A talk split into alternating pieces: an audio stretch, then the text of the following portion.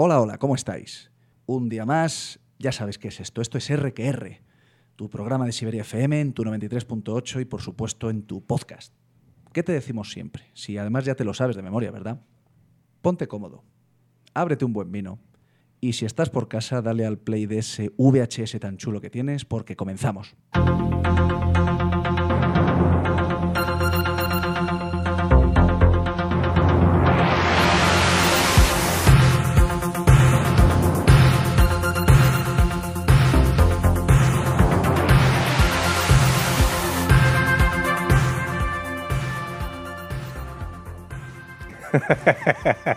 Puedes hablar, ¿eh? Si quieres, ¿eh? Es que pareces D'Artagnan.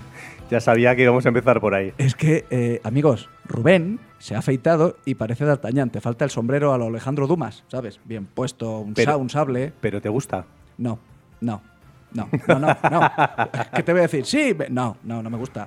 Eh, pareces... eh, sí, a ver... eh, Mira, la jefa sí, ¿has visto cómo me toca? Sí, cierto. ¿Cómo estás, Rubén? ¿Y tú, Rafa? ¿Mi bro? Yo estoy como siempre. Yo, la verdad es que mi estética no cambia, macho. Yo debo ser de estos old school. Mi estética no cambia. Llevo mm, 20 años con la misma estética. Pero te queda bien con esa barbita y eso de la surfer y... Eh, eh, bueno, eh, me encuentro cómodo y ya está, ¿no? Eh, Tengo un par de... Tengo un par de cosas que decirte, ¿eh? Venga. Vamos a hablar de estadísticas hoy, porque es que, claro, antes de empezar el programa me ha soltado un bombazo a golpe de, Venga, dilo, dilo, de dilo. números de, de Spotify. No, dilo tú, que te gusta, que te hinchas con Sí, esos amigos. hombros turgentes. Gracias al gran empujón que nos está dando la comunidad latina y hispanoamericana. em, Incluso en USA, ¿no? Los Sí, sí, gringos. sí, sí. ¿no? Eh, la verdad es que nos llegan estadísticas. Eh, amigos, mm, os mandamos un abrazo muy fuerte a esa comunidad. Os mencionamos siempre, ¿no? A Estados Unidos, México, pero concretamente estamos viendo el subidón que está teniendo el programa RQR en Florida, en California, en Texas. ¿Cuándo Y, vamos a ir a Florida? eh, bueno, yo ya he estado. La verdad es que es un sitio encantador. Jefa, ¿sobra dinero de, de la hucha del cerdito o no? La alcaldesa que dijo el otro día que nos daba más dinero o que no. No, ¿verdad? Me parece que como fue, me parece que no. No, no, no, no. No, no, hasta aquí. Bueno, pues tendremos que volver a hipotecarnos para volver a Florida, porque sí, amigos, RQR sigue creciendo, 36.000. O, ¿cómo decías tú, Rubén, aquella cosa que decías? ¿Radio qué? Radio escuchantes. Radio escuchantes. Radio escuchantes. Radio oyentes, radio escuchantes RQRs. Lo, lo leíste en el diccionario y te gustó, ¿eh? Me Aquello. encantó, lo subrayé. ¿Te gustó? Lo subrayé. Y, y ahí se me acabó el subrayador. Sí. Se me hundió la punta. Sí. Y la del subrayador también. Venga. Bueno, pues sí, que, amigos, que un episodio más, aquí nos tenéis, RQR. Ya sabéis, por favor, buscadnos, buscadnos en Spotify, en Amazon Music, en Google Podcast, en, en Amazon Music, en en Evox y por supuesto aquí nos tenéis en Siberia FM. Pues otros 90 minutos que tenemos por delante. ¿Tú sabes cuál es el programa de hoy? Si sumamos la temporada pasada y la presente. Suma. La temporada pasada y la siguiente. Fueron 14 episodios Más. y hoy es el 4, 18. 20 llevamos ya, ¿eh? No, fueron 14 Ay, más es verdad. Ay, ay, ay, ay, ay, ay, ay, ay, ay, ay, ay. Era para ver si Te iba a decir, te iba a decir que nos para ver- hacemos, que nos hacemos si estabas mayores a- de edad. No. Este es el podcast número 18, si Bien sumamos las dos traído, temporadas. bien. Era para si estás atento. Rubén, 14 más 4, no te llevas una ni, ¿sabes? 14 más 4. Mierda, el método ese de la escalera no lo entiendo Bueno, nunca. amigos, una semana más, un programa más. Muchísimas, de verdad, muchísimas gracias por estar ahí al otro lado. Esperamos entreteneros. Ya sabéis, poneros el podcast donde queráis, en el jardín, en la ducha, en el coche, en la playa, en la cárcel. ¿Eh? Primer guiño. Eh, donde queráis, amigos. Es un verdadero honor estar aquí. Rubén, ¿entramos ya? Sí, pero quiero hacer una dedicatoria. Que, Por supuesto. ya sabes que una de las costumbres de RQR es siempre dedicar nuestro programa, nuestro podcast. Quizás vaya a sorprender un poquito la dedicatoria de hoy. A ti no, quiero decir, porque tú me vas a entender perfectamente, pero quien la tenga que escuchar o quien la reciba lo va a hacer de buen gusto. Esto va dedicado, este programa, eh, me apetece dedicarlo, mira, a, pues a esa persona, ¿vale? Que, que me ha dado lo más grande que tengo en esta vida. ¿eh? Espero no ponerme muy romántico ¿eh? o incluso llorón. Esto va dedicado a la madre de mis hijos, ¿eh? que, que tú bien la conoces, ¿vale? Sí, que, sé señor. que, que sé que nos escucha, que escucha nuestro podcast y además es algo parafraseando a nuestro héroe de cabecera Batman. ¿eh? Me gustaría, bueno, que le llegara este mensaje y demás, eh, porque ya sabéis que las cosas no han sido fáciles. ¿vale? Y bueno, que quizás no fuimos la familia que nos merecíamos, pero estoy seguro que ahora sí que somos, de otra manera, la familia que necesitamos. Pues mm, bravo. Eh, sabemos que nos estás escuchando, así que te mandamos un abrazo enorme. Una, Que cam- una campeona del mundo. Eres un sol y gimnasta olímpica, que Y- se dice pronto. Y aguantarme 14 años. Y los que le quedan. Amigos, eh, venga, que nos vamos. Eh, ¿Cómo se llama tu sección, Rubén? El poder vicioso. Sí, joder. es que todavía no me lo he aprendido, ¿eh? El vicio del poder. Poder y vicio.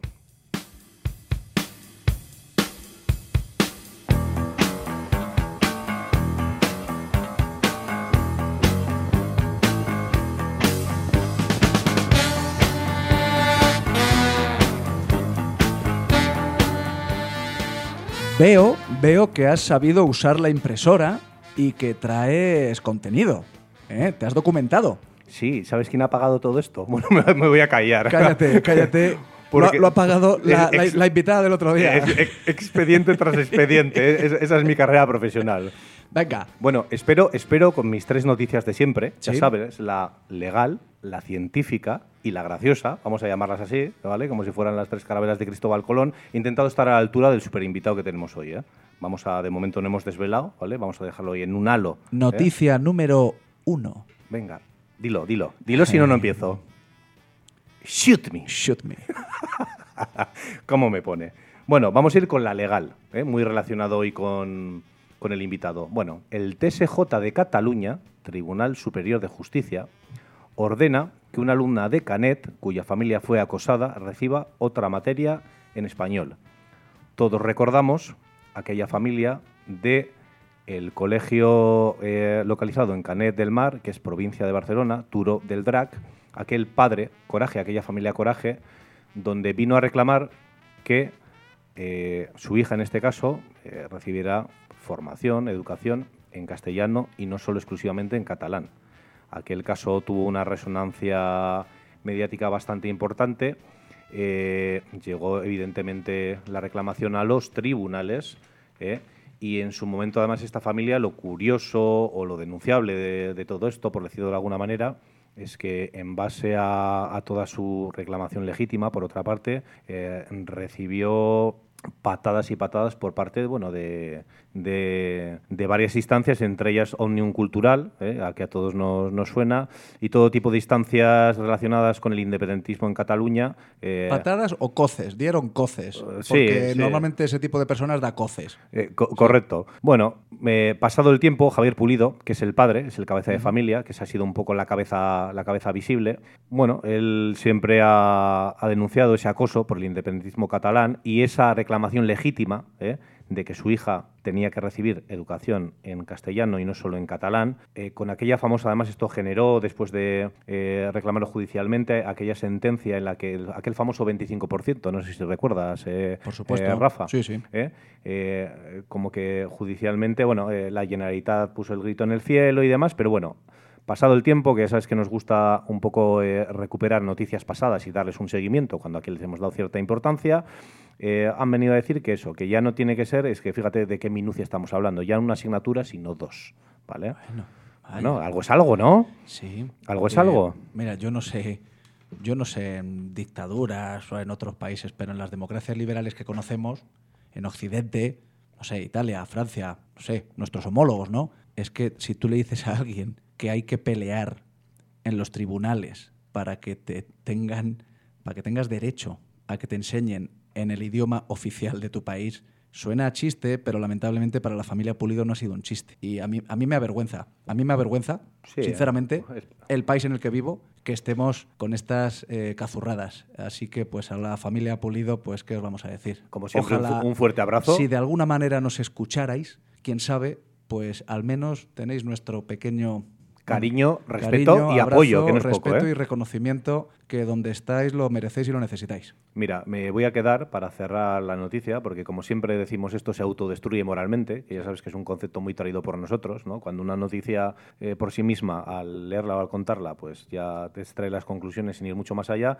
pero sí que me quedo, y abrimos comillas porque esto lo dice el padre textualmente, y me parece que es de recibo, ¿eh? el remarcarlo, nos viene a decir, lo mejor que puedo hacer por mi hija es explicarle que no hay que agachar la cabeza y huir. ¿eh? que es una lección de vida, ¿eh? que aquí traemos mucho. Sí. Declaró en esos días de odio y furia a este medio, ¿vale? No citamos el medio porque además ha sido una noticia multi, multimedio, vamos a decir, que incluso pidió amparo al Tribunal, al Tribunal Superior de Justicia de Cataluña para prometer su intimidad ante la pasividad del gobierno catalán. Claro, esta familia recibió de todos, de todos los lados y más allá de la petición legítima, ¿no? centrada en el idioma en el que quieres que tu hija reciba su educación y formación, es todo lo que tuvieron que aguantar allí. Em, Eh, bueno, eh, Me, me avergüenzo, me, me avergüenzo. Eh, no, es que no puedo decir otra cosa. Es que, eh, como quiero seguir con el programa de buen humor, pues repito, te mandamos un abrazo a ti, a la niña y a la familia, porque es lo que tenemos, ya lo siento. venga, no te pongas tan serio. Bébete un trago de vino. ¿Qué vino hemos traído hoy? Venga. Pues ¿Qué te he traído lo, yo lo has hoy? traído tú, ¿no? Oye, este es un buen vino para... Sí, porque lo he traído yo. No, porque sí, los que sí, traes no, tú. no. Ah, un Faustino, Faustino Crianza, me gusta. Este vino, oye, para una buena cena, ¿eh? Por cierto, por cierto, Por cierto. ¿cómo le dice Ana Botella a su marido cuando está la mesa puesta por la noche? José Mari, Aznar. Por, por cierto, Joder, se- joder, se, joder. se lo, Ya, cierra, se cierra, lo- ya se está. lo teníamos Ya. prometido, se lo teníamos prometido a quien ha sido Claro, eh, la, claro. la- la receptora de, nuestra dedicatoria. Venga. Bueno, vamos a ir desengrasando Eh, poco a poco. número dos. Nos vamos con la científica. Esta te va a gustar especialmente. Y mira, eh, para que veas que cada vez nos escuchan más, un compañero, en este caso y amigo Toño, ha sido quien me ha facilitado la información de esta noticia. No es una noticia al uso que haya corrido por redes sociales o por los medios de comunicación, vamos a decir, eh, tradicionales. Toño es compañero del cuerpo. Es compañero del cuerpo. Pues, Toño, estás más que invitado a tomarte aquí una buena copa de vino con nosotros y... y menudo bigote que tiene. Mejor que el mío. Y pelirrojo. Sí, señor. Bigote pelirrojo. Bigote pelirrojo. Joder, qué maravilla, como, como, joder, como, como- bueno, William Wallace, ¿tenía bigote William Wallace? Es un auténtico crack. Sí, cuando... Toño, aquí nos tienes, un abrazo, amigo. Bueno, el otro día me, Vamos fa- allá. me facilitó esta, esta información y es que, eh, según me la, me, la, me la entregó, le puse el sello de RQR. Vamos, a, vamos a empezar por su autor, que probablemente no nos suene, ¿vale? Eh, vamos a ahondar en su biografía. John B. O. B. Calhoun, ¿vale? Investigador del comportamiento y teólogo estadounidense que destacó por sus estudios sobre la densidad de población y sus efectos sobre el comportamiento humano. Bueno, afirmaba que los so- sombríos efectos de la superpoblación en los roedores eran un modelo sombrío para el futuro de la especie humana. Eh, todo lo relacionamos con nuestra noticia de las superratas. Este fue un pollo, ¿vale? Que trabajó para la NASA en su momento, o sea, un científico de reconocida reputación y muy famoso por sus experimentos. Aquí te traigo, eh, proporcionado por Toño, ¿vale? Lo que viene a ser un poquito el resumen de uno de sus experimentos y quiero que me escuchéis con atención, ¿vale? El experimento Universo 25 es uno de los experimentos más terroríficos de la historia de la ciencia, que a través del comportamiento de una colonia de ratones es un intento de los científicos de explicar las sociedades humanas. Rafa me está sintiendo, eso es que te suena algo, ¿verdad?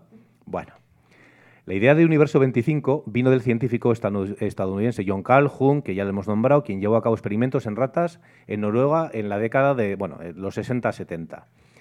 Calhoun creó un mundo ideal en el que cientos de ratones vivirían y se reproducirían. Más específicamente, Calhoun construyó el llamado paraíso de los ratones, ¿vale?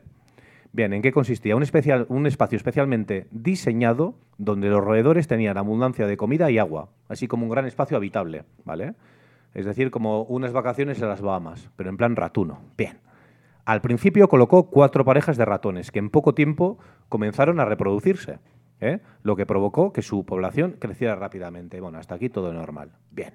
Ve, ve al meollo, venga. Sin Ahí, embargo, al tema, al tema. Después de 315 días, su reproducción come- comenzó a, di- a disminuir signific- significativamente. Cuando el número de roedores llegó a 620, ni más ni menos, se formó una jerarquía entre ellos, apareciendo los llamados miserables. Rubén, Eh, aquí- todavía- mira, mira que, pero todavía no sé de qué me estás hablando, te Bueno, lo juro. no, no, tú sigue escuchando. Te lo juro. Sigue escuchando. Los roedores más grandes comenzaron a atacar al grupo, ¿vale? Parece el argumento de una novela de estas distópica que luego cae en película con su trilogía. Tú escucha. Los roedores más grandes comenzaron a atacar al grupo, lo que provocó que muchos machos comenzaran a colapsar psicológicamente, ¿vale? Como resultado, las hembras se protegieron y se volvieron agresivas incluso con sus crías. Vale. Con el paso del tiempo, las hembras mostraron comportamientos cada vez más agresivos. Bueno, eh, elementos de aislamiento y falta de ánimo reproductivo. O sea, es decir, que cuando llegaba el ratón a casa de trabajar, La rata le decía, me duele la cabeza, ¿vale? Bueno, Sigo sin, si- sigo sin saber a dónde va todo esto. tranquilo, que lo vas a entender perfectamente. Hubo una baja tasa de natalidad y al mismo tiempo un aumento de la mortalidad en roedores más jóvenes. Entonces apareció una nueva clase de roedores machos, ¿vale? Los llamados ratones hermosos. ¿Y los miserables dónde están? Eh, pues déjalos, están ahí de momento apartados. Ah, O sea que les Son- has son- mencionado, pero no sabemos nada de ellos. Son un subgrupo, sí. Se negaron a parearse con las hem- eran hermosos, pero se negaron a parearse con las, lembra- con las hembras o luchar por su espacio. Todo lo que les importaba era comer y dormir, ¿vale? Eso ya nos recuerda a algún amigo que tenemos por ahí, eso que bueno, en un momento los machos hermosos y las hembras aisladas constituían la mayor parte de la población. Con el paso del tiempo, la mortalidad juvenil eh, alcanzó el 100% y la reproducción llegó a cero. Entre los ratones en peligro de extinción, se observó homosexualidad y al mismo tiempo canibalismo. Esto lo dice el estudio. ¿eh? Quiero decir, ¿qué, qué estás haciendo al final? ¿Un símil comparativo con la sociedad actual No, occidental? eso lo hacía. ¿O con qué? Eso, eso lo quería hacer el propio investigador. ¿Vale? No yo. ¿eh? A pesar de que. No, no, joder, perdón. sigue, sigue, sigue. A pesar, Sigue. No yo, no yo, dice, no a, yo. a pesar de que había abundancia de comida. Dos años después del inicio del experimento, Sí, nació el último bebé de la colonia. O sea, es decir, que se fue todo al carajo. Y para 1973, la última rata del universo 25 pereció. John Calhoun repitió el experimento Ujú. 25 veces más exactamente y tuvo el mismo resultado. ¿vale? vale. Y su trabajo se utilizó como modelo para interpretar el colapso social y su investigación sirve como punto focal para el estudio de la sociología urbana. ¿Te ha, Toma. quedado, cla- ¿te ha quedado clara la conclusión? Que si me ha quedado clara la conclusión, mira, mira, os juro, amigos, esto no estaba preparado, pero, pero fijaros si me ha quedado clara la conclusión. Os voy a pedir un pequeño corte de cuál es esa conclusión al estudio del señor Calhoun. Mm, Producción, por favor. las élites tecnológicas, ¿no? Y es curioso mm, cómo nos señalan de que son conscientes esas personas inmensamente ricas son conscientes, em, cito palabras literales, que nos vamos al carajo.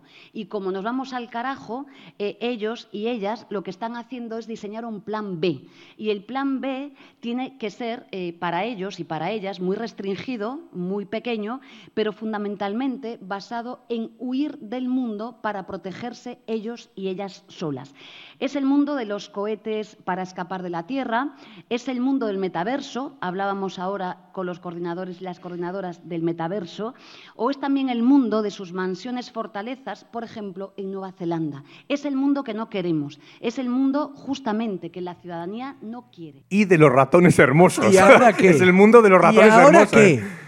Espe- ellos... Muy bien hilado, muy bien hilado, ellas, Rafa. sí. Amigos, no estaba preparado. Esa es la magia de RQR. Eh, bu- bueno, amigos y amigas, ellos y ellas. Y amigues. Es el mundo del. ¿Os habéis dado cuenta de cómo habla? ¿De qué forma tan engolada? De que, de que usa palabras. Primero, no sabe hablar. Segundo, usa palabras que no conoce el significado. No conoce la etimología de esa palabra y se nota. Te estás repitiendo con el último programa. Cuando hablé Te- de ella. sí, te- exactamente igual, sí. Hablé de ella. Sí, ¿Tendré fijación con ella? pues no lo sé. Puede ser. Eh, La verdad es que no estaba preparado, eh, pero ha quedado todo muy, es- muy potito, Es ¿eh? el mundo de los cohetes y de las mansiones en Nueva Zelanda, querido Pedro. Y de los ratones hermosos. Dios bendito, que, que Dios nos pille confesaos. Noticia número 3. A ver que cómo nos vamos, venga. A ver cómo arreglo esto. Venga, arréglalo. Más que nada para que el invitado no salga corriendo, que eso debe ser muy habitual en este programa. Yolanda, estás más que invitada, ya lo sabes. A ver si tu jefa de prensa nos da bola de una vez, que es que no hay manera contigo. Debes de estar mm, en el Falcon o en algún no sé dónde andarás. Falcon Cres. Abrazos. Este vídeo va dedicado para ti, además. Venga, Bueno, vamos, vamos a llegar con la noticia, vamos a decir, gra- graciosilla de la semana. El vídeo recomendado, ¿vale? Todo en uno. E incluso, bueno, también podría ser un poco la, la not- la- la noticia legal. Bueno, vamos a ver. El vídeo que ha visto todo el mundo este, estos últimos 15 días. Les pillan infraganti en una nave de Guadalajara y se les retienen con una excavadora a la espera de la Guardia Civil. Oh. Ahora hemos caído todos, ¿eh? ¡Almas! ¿eh? Qué, maravilla, ¿eh? Es un, es un Made in vídeo- Spain. Made es in un vídeo de unos seis minutos y medio Sí, sí. en la versión, vamos a decir, ori- original. Bueno, vamos a recapitular. ¿eh? Varios hombres fueron pillados infraganti cuando entraron en- con una furgoneta presuntamente a llevarse material de una nave industrial de El Casar en Guadalajara. Bien.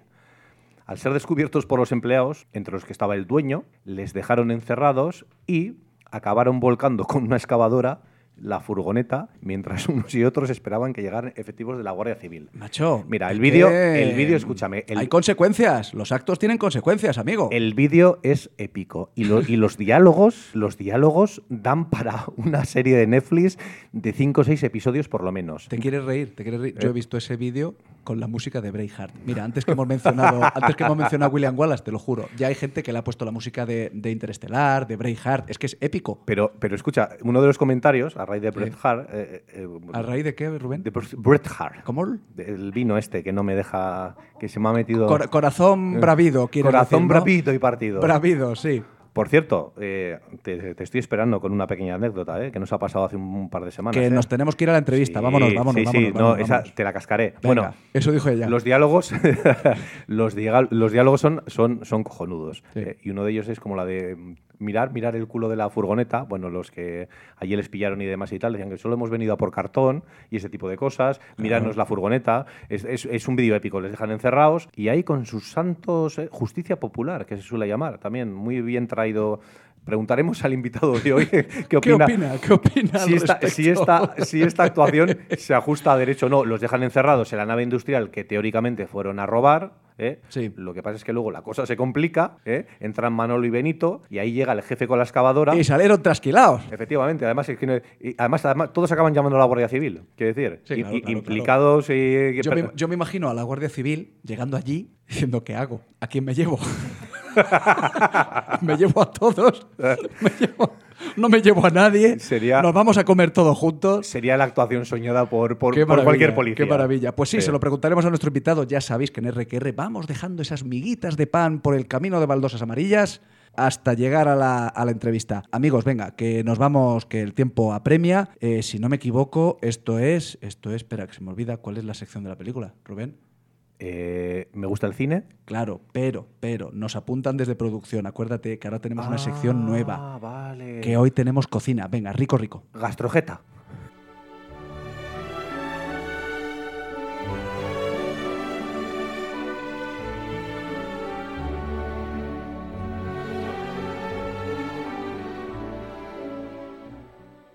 Hola amigos, soy Gloria. Esta es la cocina rica, rica de RQR. Un episodio más, me convierto por un par de minutos en vuestra asesora culinaria para traeros esos platos, aperitivos e ideas con las que cocinar y cuidar a vuestros familiares, sorprender a los amigos e incluso ablandar a los enemigos. Hoy haremos una receta típica de México, país eh, por el que siento un gran cariño y al que me unen lazos familiares y de amistad. El plato de hoy consiste en un guacamole elaborado de la manera tradicional mexicana, algo distinta mm, a lo que se suele hacer en Europa. Los ingredientes van a ser dos aguacates maduros, dos tomates también maduros, una cebolla, dos cucharadas de cilantro, dos de aceite de oliva virgen extra, y un poquito de sal. Y como no tendremos chiles verdes, podríamos echarles eh, unas gotas de tabasco para que pique un poquito. Si no te gusta el picante, no se lo pongas. Y el zumo de medio limón. Saca la pulpa de los aguacates y machácalos con un tenedor. Pica finamente los tomates y la cebolla e incorpórala al aguacate, haciendo con todo esto una masita, un puré muy rico. Añade entonces el cilantro, la sal, el zumo de limón, el aceite y el tabasco. Asegúrate de acompañarlo con auténticos nachos y si no los encuentras, trocea tortillas de maíz y fríelas en aceite de oliva virgen o en una freidora de aire. Y recuerda que solo tú puedes decidir qué hacer con el tiempo que se te ha dado. Así que aprovechalo y ponte a cocinar algo rico, rico y a disfrutar comiendo. Qué maravilla, Gloria. Mil gracias, porque ahora sí que vamos a disfrutar de un verdadero guacamole mexicano. De todas maneras me ha asustado cuando empezó a decir sus vínculos con México. Y Pensaba que iba a decir con, Con la los cárteles. Con, con los cárteles de la droga de México. Con el y- y cártel- el programa ya se habría ido al carajo para siempre. Con el cártel de nuevas generaciones. No, amigos, aquí en Rico Rico ya sabéis que tenemos nuestra mm, consultora culinaria. Consultora culinaria, macho, la acabo de llamar. Te has pasado. Rebobine, por favor.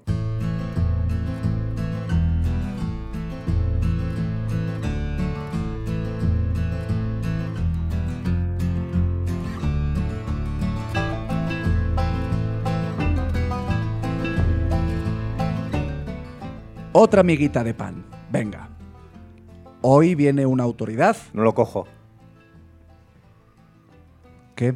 Que lo del amiguito de pan, que no, que no lo cojo. ¿Tú te acuerdas que Hansel y Gretel iban dejando migas de pan en el cuento? ¿E- ¿Eso no es una discoteca? Cuento de los Hansel- hermanos Green, si no Hansel recuerdo mal.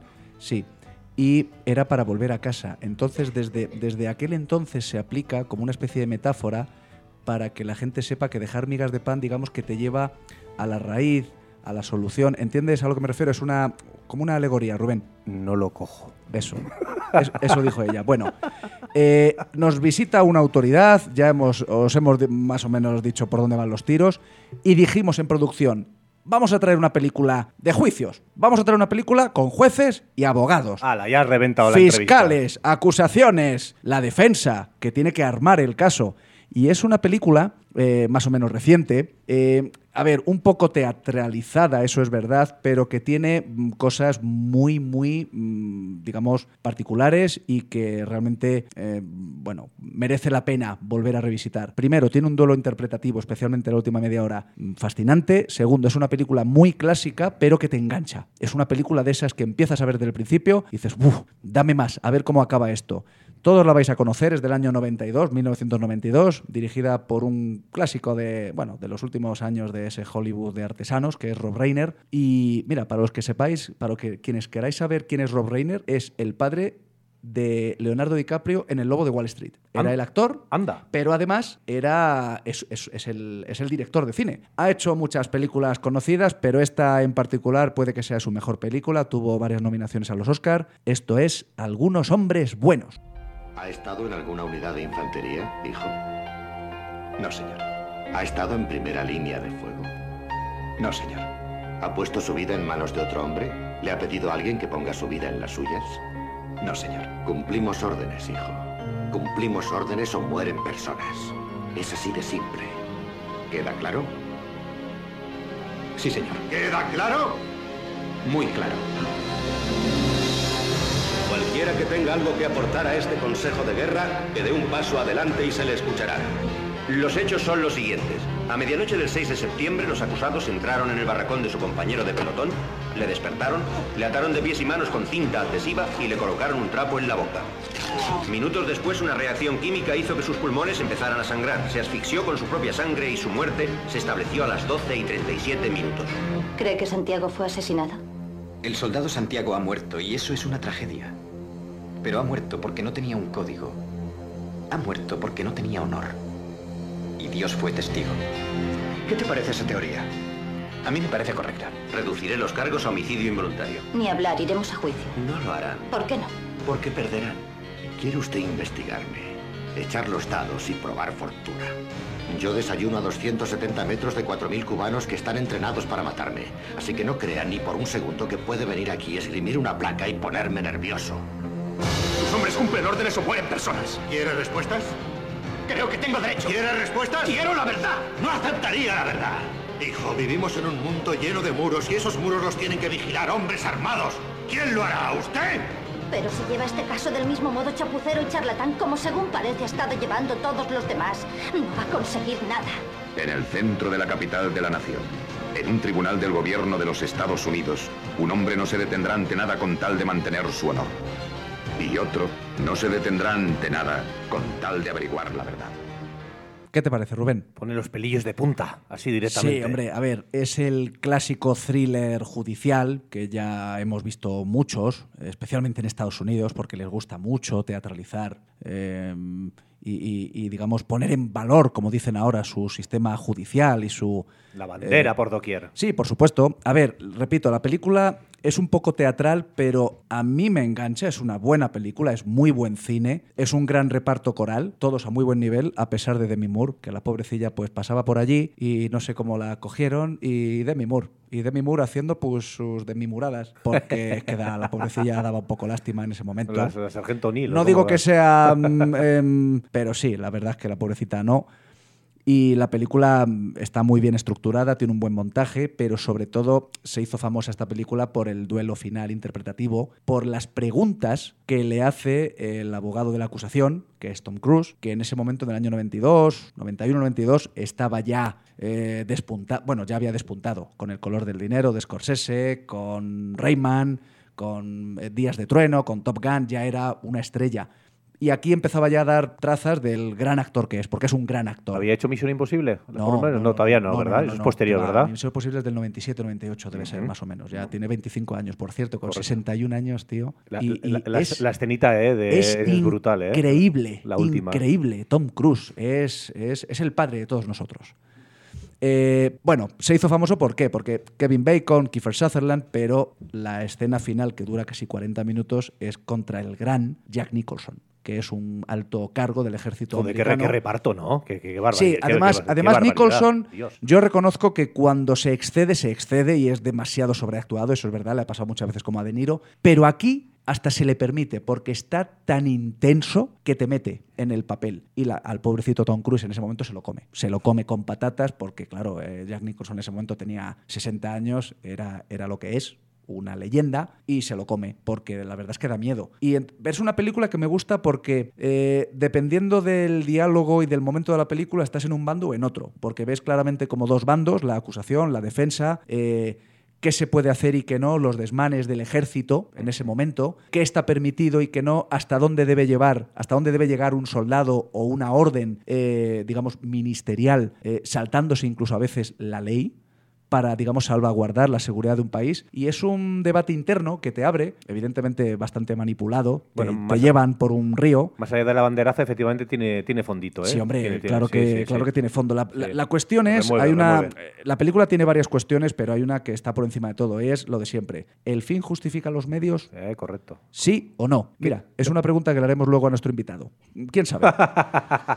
Eh, a ver, hay una ambigüedad en todo el reparto, el honor y la dignidad están en juego en todo momento y, ojo, hay muertes, hay, hay personas que mueren en esta película, entonces son dilemas morales un poco maniqueos, pero bueno, que ahí están y que hay que ponerlos encima de la mesa y esta película lo hace eh, en mi opinión, muy decentemente. Os voy a dejar con el último, un- uno de los pequeños diálogos del final, porque repito, es una película que estará en varias plataformas, podéis buscar Algunos Hombres Buenos del año 92, es una gran película y sobre todo es esa película que dices un viernes o un jueves, un jueves, a mí me gusta llamar un jueves, hay que alargar la semana, amigos.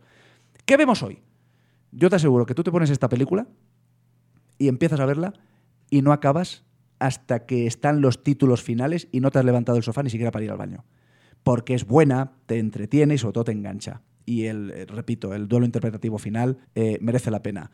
Vamos con el último diálogo que os va a dar un poquito más del jugo de lo que da Jack Nicholson y, y Tom Cruise en esta, en esta escena, en, esta, en este interrogatorio que le hace eh, el fiscal a uno de los acusados, que es un alto, repito, cargo del ejército, y ya vamos entrando en calor para la gran entrevista que tenemos hoy. No he terminado mi interrogatorio.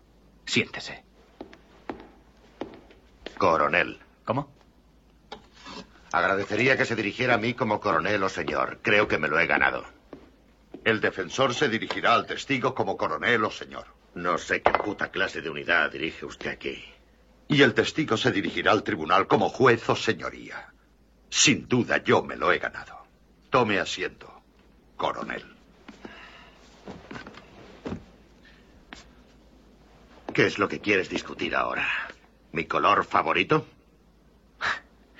Coronel, ¿el vuelo de las seis era el primero disponible? Sí. ¿No hubo un vuelo que salió siete horas antes y aterrizó en la base aérea de Andrews a las dos? Teniente, creo que ya hemos hablado de esto, ¿no es cierto? Señoría, estos son los libros de vuelos de la bahía de Guantánamo y de la base aérea de Andrews. El de Guantánamo no muestra ningún vuelo que saliera a las 11 de la noche y el de Andrews ninguno que llegara a las 2 de la mañana. Quisiera emitirlos como pruebas de la defensa Alfa y Bravo. No lo entiendo. Está admitiendo las pruebas de un vuelo que jamás existió. Nosotros creemos que sí, señor.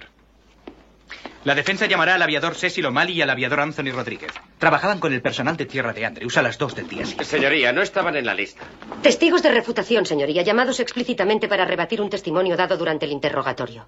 Aceptaré a los testigos. Esto es ridículo. Coronel, hace un momento usted ha dicho... Mire los libros de vuelos, por amor de Dios. Hablaremos con los aviadores enseguida, señor. Hace un momento ha dicho que ordenó al teniente Kendrick que dijera a sus hombres que no se debía tocar a Santiago. Exacto.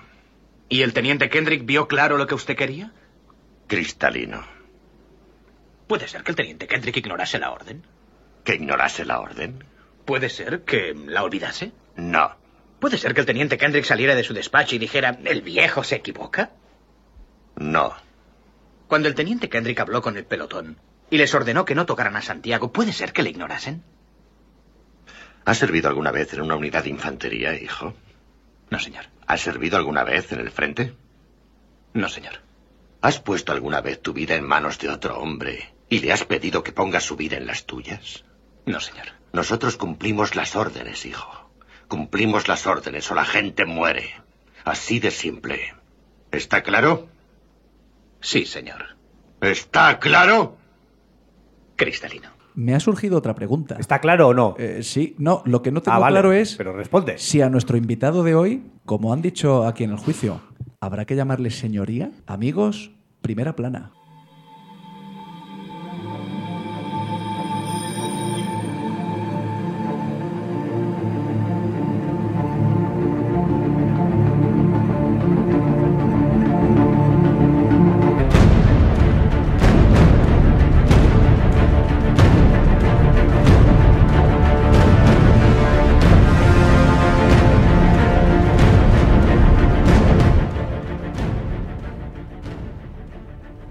Ya te respondo yo, Rafa. Yo sí que le voy a llamar señoría por si acaso. Sí, no, por si no. Bienvenidos a mi sección. Tuyo. bueno, eh, estoy encantado, especialmente encantado, tú también lo sé, de presentar hoy a Roberto Ramos González. Roberto Ramos, ¿eh? R, R que R. que R. Os aseguramos que no estaba preparado, ¿eh? R que R. Efectivamente, Roberto Ramos, 52 años, vitoriano, ni más ni menos que juez titular del juzgado de lo penal número 2 de Vitoria, en la carrera judicial, si no me equivoco, desde el año 98, y, todo hay que decirlo, saltó al foco mediático eh, por la instrucción del eh, afamado caso de Miguel, vamos a considerarlo así, el mayor escándalo de corrupción que se ha eh, juzgado en, nuestro entorno, en la comunidad autónoma del, del País Vasco. Roberto, mm, muy buenas. Muy buenas tardes. ¿Estás cómodo en esa silla o no? Estoy muy cómodo. Muy bien. Nos alegramos. Muchas gracias por la invitación. Daros la enhorabuena por vuestro programa. Gracias, Roberto. Y, y aquí me tenéis. Eh, eh, eh. Uf, eh, ¿Sabes qué ocurre, Roberto? Que, mm, a ver, le- sí que es verdad que, que le decimos esto a todos nuestros invitados. Y, y, o sea, pero, joder, concretamente en tu caso es que son tantas las preguntas que, que tenemos que hacerle a una, a una autoridad, a una... Claro, repito, mira, primera pregunta, Roberto. Como y, decíamos... y además, Rafa, no te quiero interrumpir, pero que no, sepa- no, me has interrumpido. Pues ya lo sé, va, pues, sí que, interrumpido. pues sí que quería, pero quiero Di, decir venga, que di, no, di. no es habitual, ¿vale? No. Que un juez, ¿vale? Que un señor juez acceda a una entrevista y, y más con los cabestros de RQR, pero no es habitual y se lo agradecemos un montón. No es peloteo, que sí que también lo es, pero es cierto. Muchas gracias Roberto por venir y por eh, dar a conocer, pues muchas veces la desconocida. ¿eh? Justicia. fi- no, no, y figura, en concreto la figura de un juez. ¿eh? A partes iguales, probablemente respetada y temida. ¿eh? Roberto. Perdón, no, no, perdón, perdón, te he interrumpido. Adelante, adelante. Perdona que tenemos un problema con el micro. Perdona, Roberto. Sí, a ver. Es que creo que se ha quedado Rubén, ¿qué has hecho? Eh, a- a- a- toca el cable sin querer. ¿Qué has hecho, tío? Vamos a ver. Vamos a ver, venga, vamos a hablar con producción. Producción. Production. A ver. se- Ahora. Madre mía, qué cambio, qué. Joder. Ve- vamos a. eh, Roberto, adelante. Bueno, pues como os decía, que yo creo que es importante dar visibilidad a lo que es un juez, que es una persona de, de carne y hueso y que, pues con sus problemas y sus inquietudes, y bueno, lo que puede ayudaros. Eh, antes hemos escuchado en el juicio cómo al juez del caso de algunos hombres buenos le llaman señoría. Eh, yo, particularmente, yo nunca he estado en un juicio. ¿Esto es habitual? ¿Esto es un formalismo? ¿O esto aquí en España esto no ocurre y esto es una cosa de los americanos? Ocurre totalmente y, y es, es, digamos, es práctica habitual que todos los fiscales y los abogados, incluso los propios acusados o los testigos, eh, se refieran a ti como su señoría. Así debe ser. También he de contaros mm, de forma jocosa que en alguna ocasión me ha ocurrido que en vez de su señoría me llame su majestad. Entonces hay que tener cuidado porque confundimos los, confundimos los, los términos. Entonces hay que decirle que no, que no soy el rey, que soy simplemente un... ¡Qué maravilla! Me, me imagino... Ahora se ha ido el micro otra vez. Me imagi- Producción, por favor, por favor, no toquemos más el micro, dejémoslo ahí. Me imagino, Rafa, a los de la furgoneta llamando a su majestad en el futuro juicio de- Pues eh, de... no me ha ocurrido ni una ni dos veces, me ha ocurrido más de dos veces probablemente en la que alguna persona, un poco con el desconocimiento, se cree que es lo mismo o La- confunde los la- términos. La, la verdad es que es maravilloso. Es, ¿eh? es una anécdota y he de, he de reconoceros que alguno de mis amigos en ocasiones me toma el pelo llamándome así, su majestad. Claro, por supuesto. Lógicamente, da, da mucho juego. Bueno, Roberto, yo eh, esto ya lo adelantábamos en la entrevista previa. eh, nos gusta siempre que traemos a una persona, a un personaje, eh, ahondar un poquito ¿no? en la faceta, personal antes de entrar en harina. Y siempre hacemos la misma pregunta que yo creo que es casi obligada. ¿no? ¿de, dónde, ¿De dónde te viene esa vocación? ¿Es un tema familiar? ¿Es un tema, es una opción que... ¿De dónde te viene esa, claro, esos estudios, ¿no? evidentemente, de, de derecho? Y luego, claro, la derivada de acabar de juez. Pues eh, he de reconocer que no ha sido una vocación desde, desde joven. Yo decidí estudiar Derecho, era buen estudiante realmente. Decidí estudiar Derecho porque era una carrera que en principio me atraía, así como alguna otra mm, que me atraía incluso más, como podía ser Historia, pero que decidí no hacerla porque creo que las salidas eran bastante más complicadas. Finalmente me decanté por hacer Derecho con una especialidad en Derecho Económico y tras acabar la carrera eh, no tengo ningún familiar ni nadie cercano relacionado con el mundo del derecho, ni la abogacía, ni nada similar. Mi hermano mayor había estudiado ingeniería industrial, es decir, una carrera totalmente distinta, y yo creo que me decanté por, por la oposición precisamente porque era una persona que se me daba bien estudiar, creo que tenía constancia y, y persistencia a la hora de estudiar y bueno, es una de las bases fundamentales para estudiar una oposición durante tantos años y durante tantas horas al día. Por lo tanto, en ningún caso tengo una vocación transmitida por ningún familiar, ni mis padres tienen relación con, con la vida jurídica, ni nada similar. Creo que acerté porque luego realmente la profesión me, me gusta mucho y me llena, pero he de decir que eso, que fue un poco una elección descartando otras opciones.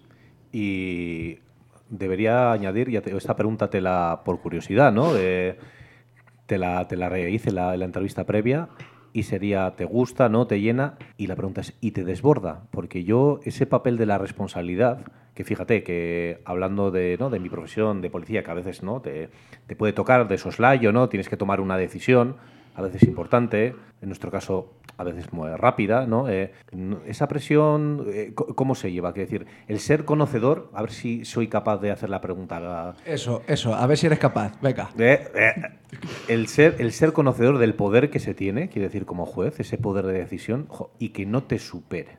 ¿eh?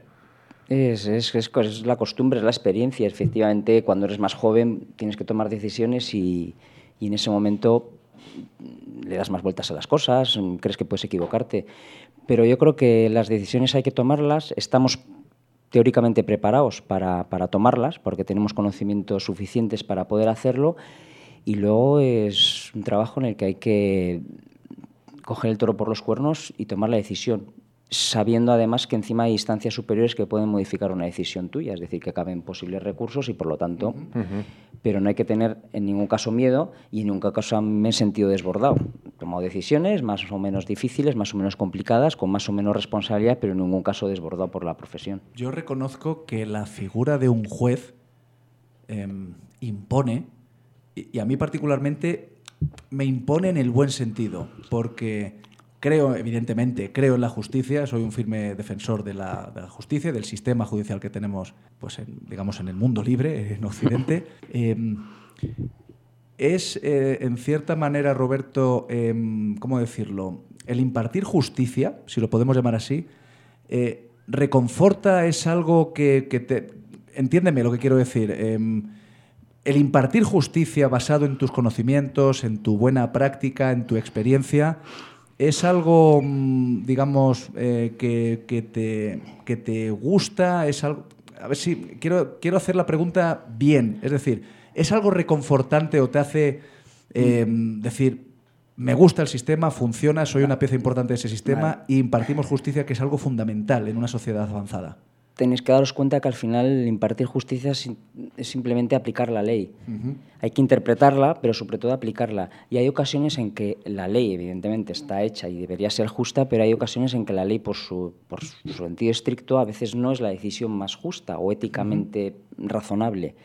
Entonces, eh, partiendo de esas premisas, te reconforta sabiendo que en muchas ocasiones la decisión que estás adoptando pues no puede gustar a todo el mundo, obviamente. Ujú, ujú. Pero interpretando y aplicando la ley que estás obligado a hacer, llegas a una determinada conclusión y es la que motiva sobre todo y fundamentas para tomar la decisión. Además, Rafa, déjame añadir el derecho, y en concreto el derecho penal, ¿no? que es de lo que estamos hablando. Sí.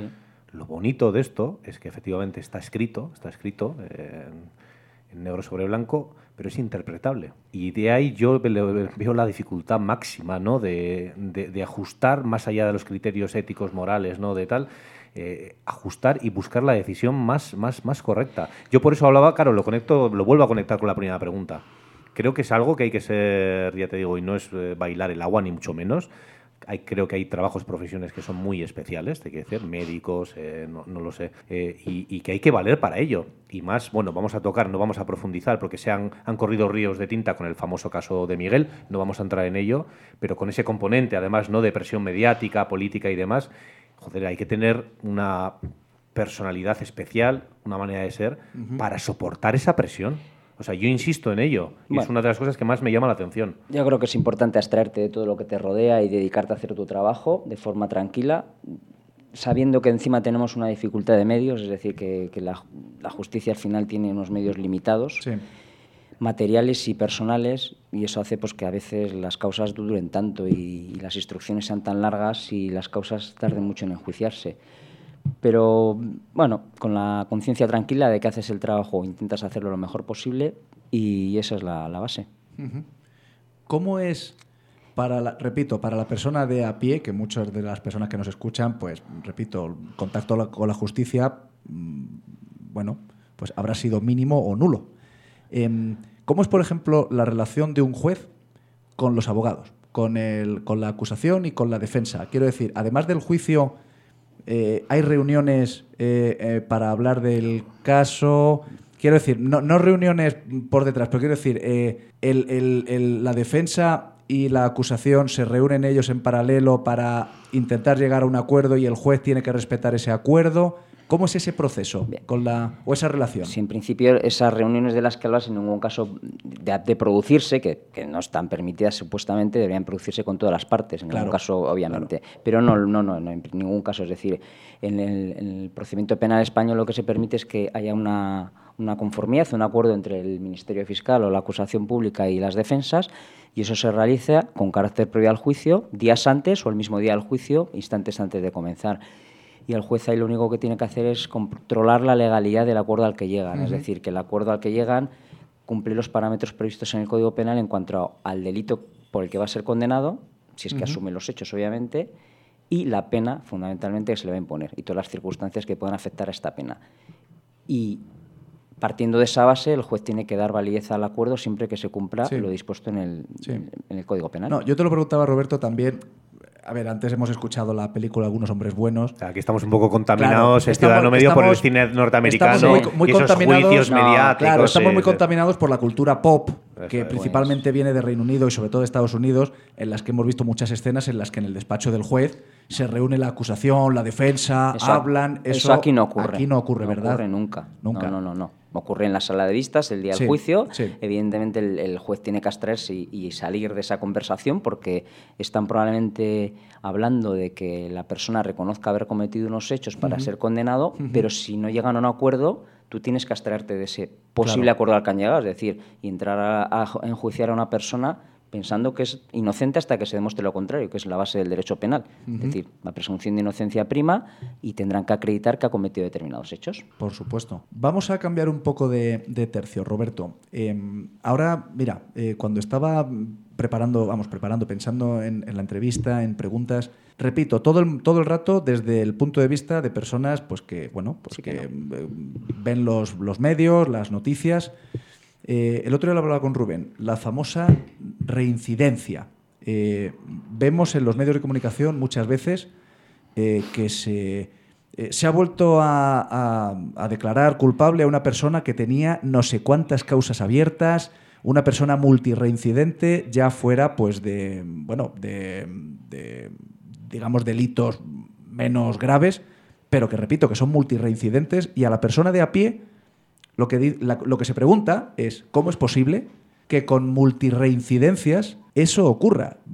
¿Sabes a qué me refiero, verdad? Lo entiendo perfectamente. Hay una alarma social que hay, puede. Hay una alarma y la gente dice: ¿cómo es posible, con el sistema fuerte que tenemos pues judicial, que haya personas en la calle, hablando pues mal y pronto, que, que, no tendrían que estar en la calle? Pues porque la legislación penal permite precisamente que haya beneficios penitenciarios a personas aunque sean reincidentes de determinados delitos. La reincidencia hay que distinguir dos cosas. En primer lugar, que el hecho de que haya una persona que haya cometido más veces el mismo delito o delitos de la misma naturaleza, si es reincidente, supone que tenga una agravación de la pena. Es decir, la pena se impone en un grado superior, en unos límites superiores, por ese motivo. Y en segundo lugar, em, el hecho de que una persona haya cometido más de determinados delitos que la, ley española marca en concreto tres en el plazo de cinco años, hace que te conviertas en reo habitual. Y cuando eres reo habitual ya no puedes acceder a las suspensiones de las penas y por lo tanto si es un delito que lleva aparejado una pena de prisión tienes que ingresar en prisión.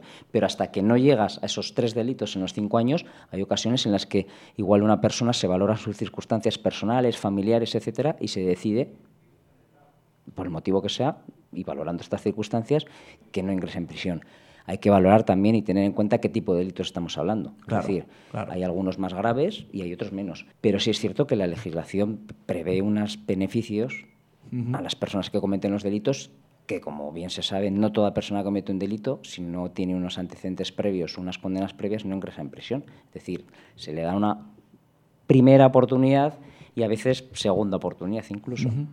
Mira, ahora que lo mencionas, eh, mira, también tenemos esta pregunta, pero ahora que lo mencionas, eh, nos llegó a través de, porque ya más o menos dejamos caer en redes sociales, pues quién podía ser nuestro siguiente invitado, no dimos nombres, no dijimos nada, pero, y nos decía, nos decía la gente, fíjate, quizás lo conozcas, pero hay un juez que se ha hecho muy famoso en España, que es el juez Emilio Calatayud, eh, un juez de menores, que lo que nos decían eh, en redes sociales, nos preguntaba una persona es si, bueno, si tú como juez, ¿no? como persona entendida, estás de acuerdo con este tipo de, de, bueno, de penas o de castigos, si se puede llamar así, porque, por ejemplo, os voy a leer alguno.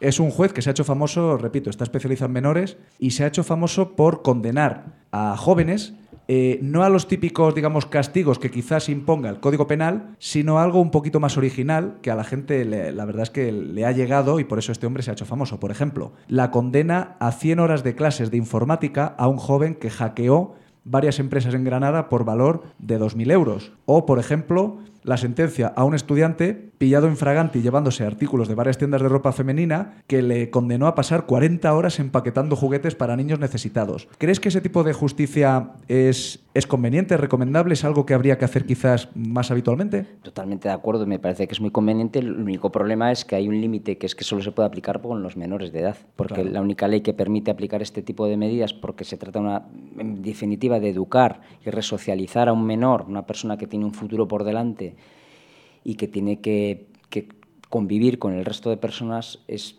imponerle medidas que le hagan entrar en conciencia de lo que ha cometido. Normalmente todo este tipo de sanciones o de medidas que les imponen o penas guardan relación precisamente con los hechos que han cometido. ¿Qué ocurre? Que en la justicia de mayores no, no se permite eso, es decir, el Código Penal es muy restrictivo a la hora de imponer las penas y hay, algunos delitos que permite imponer penas de forma alternativa, pero hay otros que solo prevé una. Y la ley orgánica de la responsabilidad penal del menor sí permite que esto se haga con los menores. totalmente de acuerdo que se haga, me parecen unas medidas buenísimas porque es probablemente mucho más beneficioso para el menor que, que entienda Sí. las consecuencias de sus actos de esta manera que no imponiéndole otro tipo de medidas. Sí que en la justicia de mayores los trabajos en beneficio de la comunidad, que es una pena que se impone bastante, sí puede estar enfocada este, o en cierta medida a, a imponer penas similares o, o que estos trabajos consisten en realizar eh, trabajos o labores en favor de la comunidad y que puedan ayudar un poco al resto, pero mm, el así, así. Una, son- una pregunta, mira, ahora que Sí. lo mencionas, porque muchas veces se oye ese tipo de, de penas en los medios de comunicación, en la radio, en la televisión. No sé si se puede mencionar así o preguntar así, pero ¿cuándo se puede imponer una pena que sean trabajos sociales, por ejemplo, pues eso, de, en favor de la comunidad, ese tipo de penas? ¿Cuándo se pueden imponer? Cuando, cuando el Código Penal lo prevé. Es decir, hay eh, delitos determinados, por ejemplo, un delito de violencia de género, Sí. delito, una agresión de o unas amenazas de un varón a su pareja o expareja o mujer, tres prevé una pena de posible prisión o de trabajos en beneficio de la comunidad. Y en función, normalmente, de la gravedad de los hechos, de las circunstancias, si hay antecedentes, no hay antecedentes, etcétera, se impone una u otra. Y en el supuesto de que haya una conformidad de la defensa con la acusación, únicamente el juez lo que tiene que visar es que esta pena está dentro de las previstas en el Código Penal. Hay determinados delitos, como digo, que el Código Penal permite alternativamente elegir una u otra, cuando el juez tiene que decidir, al menos en mi caso, valoro estas circunstancias personales del delincuente y de los hechos que ha cometido para imponer una u otra pena. Interesante. Yo es que estoy escuchando a- anodado. Claro, es que tú eres un. Claro, tú, claro, Tú, es que- tú en esto eres un. eh, por, por- un tema que no entiendas no pasa nada, ¿eh? Pues por eso, no pasa por nada, eso ¿eh? estoy preguntando, pero a partir No, de ahora ya prometo la- que las me preguntas callo. están bien traídas. Prometo que me callo, pero no, hombre, ya sabéis que al final. Joder, lleva 15 eh, días pensándolas como para no. Anda. Eh, Pepa- ahora se han-. Se han cambiado las tornas, ¿eh? Tranquilo, tranquilo, que la guardo, la guardo. Déjame disfrutar Tira, en- tira. en mi charco barro. Tira, tira. Bueno, yo como no podía ser de otra manera, evidentemente, siempre me gusta un poco tirar un poco de mi, ¿no? de mi, de mi profesión. Y eh, Roberto, eh, tú, claro, particularmente eh, tienes tu opinión, pero bueno, en general, ¿cómo, ¿cómo es esa doble relación? Yo puedo dar mi opinión también, ¿no? Quiero decir, ¿cómo es esa doble relación jueces, policía, policías, jueces? Quiero decir. Hay que, hay que diferenciar un poco en qué eh, ámbito de la justicia te muevas. Es decir, al final el que tiene relación con la policía obviamente son los juzgados de materia penal y donde hay una relación mucho más estrecha son los juzgados de instrucción. Es decir, Eso es. en los juzgados de instrucción donde se investigan los delitos hay que tener en cuenta que la relación es muy cercana. Al menos yo durante ocho años en Vitoria y anteriormente en otros destinos he sido juez de instrucción y obviamente la relación es muy, muy, muy constante, diaria, porque hay que investigar determinados delitos que requiere una colaboración, peticiones de la policía que tú tienes que resolver, incluso dar órdenes para que investiguen determinadas cosas. En el momento actual en el que únicamente me dedico a enjuiciar los delitos, únicamente la relación con la policía es, digamos, más indirecta a, los efectos únicamente de que le declaren en los juicios. A pesar de ello, yo creo que, como siempre digo, cuando vienen eh, alumnos de la Academia de Arcaute al Palacio de Justicia, pues normalmente le damos una pequeña charla. Esto es una labor en cadena, es decir, la gran mayoría de asuntos que se llegan a enjuiciar, el 90% o más, entran a través de un atestado de la policía. Por lo tanto, es importante que desde este primer momento la actuación policial sea lo más correcta, amplia posible para que luego la instrucción se desarrolle bien y finalmente el juicio llegue a buen puerto. ¿Y cómo, ¿Y cómo lo hacemos? Pues, como digo yo, insisto mucho en que la memoria tiene muchos problemas, teniendo en cuenta que la Administración de Justicia es muy lenta. Se pueden producir hechos que, que se han, han ocurrido en 2019, 2020 y se están juzgando ahora. Entonces es muy importante que, evidentemente, todo policía no recuerda qué ha ocurrido hace cuatro años con todas las actuaciones que tiene, pero es conveniente que en sus, en sus comparecencias en el atestado lo recojan de la forma más pormenorizada posible. Eso es un clásico, recordarlo. ¿verdad? Eh, cuando preguntas, ¿y usted recuerda tal? Y claro, esto es como todo, Rafa. eh, a, a unos nos gusta más que a otros, quiero decir, el asistir a un juicio da mucho respeto, quiero decir, si somos policías estamos acostumbrados, pero da mucho respeto ponerse delante de... Y esa, esa, esa pregunta es muy típica, ¿no? Y recuerda, claro, y tú te quedas así con esa cara de póker o de blanco, pues no lo recuerdo. Y entonces a veces, claro, te sientes un poquito presionado. Al final nos dejamos también de, Claro. de ser personas. Y- es y- nuestro deber recordar lo que hemos hecho. Y luego faltaba. tenéis que tener en cuenta que, que un policía en principio es un funcionario público que tiene una, una función importante y que se presupone que tiene un, una imparcialidad y una objetividad, pero no deja de ser un testigo igual que cualquier persona normal de la calle. Es decir, no tiene una presunción de veracidad. A eso, a eso iba yo. ¿Tiene, no, no nunca, un policía ¿nunca tiene la ha tenido? Un policía tiene presunción de veracidad a efectos administrativos, una sanción de tráfico, una Sí. sanción de otro tipo. Sí. Pero a efectos penales no tiene ninguna presunción de veracidad su declaración. Como digo, partes de que no tiene por qué perjudicar a una determinada persona, supuestamente, Sí. Pero tiene que ser igual de creíble y verosímil que cualquier otro testigo que declare ante ti. Es un error, además, es en el imaginario, ya sabes, eh, común, no solo en el policial, sino en el, en el social. Es un error muy común el pensar lo contrario de lo que estás explicando. Claro, es- muchos, muchos acusados dicen, no, es que el policía va a decir esto y le vais a creer. No, es decir, es que habrá que ver, sobre todo cuando declaran varios agentes, si coinciden en sus declaraciones. Que no es tan inusual que a veces no coincidan sus declaraciones y eso te puede llevar a pensar que... Yo no sé "Mm, de lo que está hablando, ¿eh?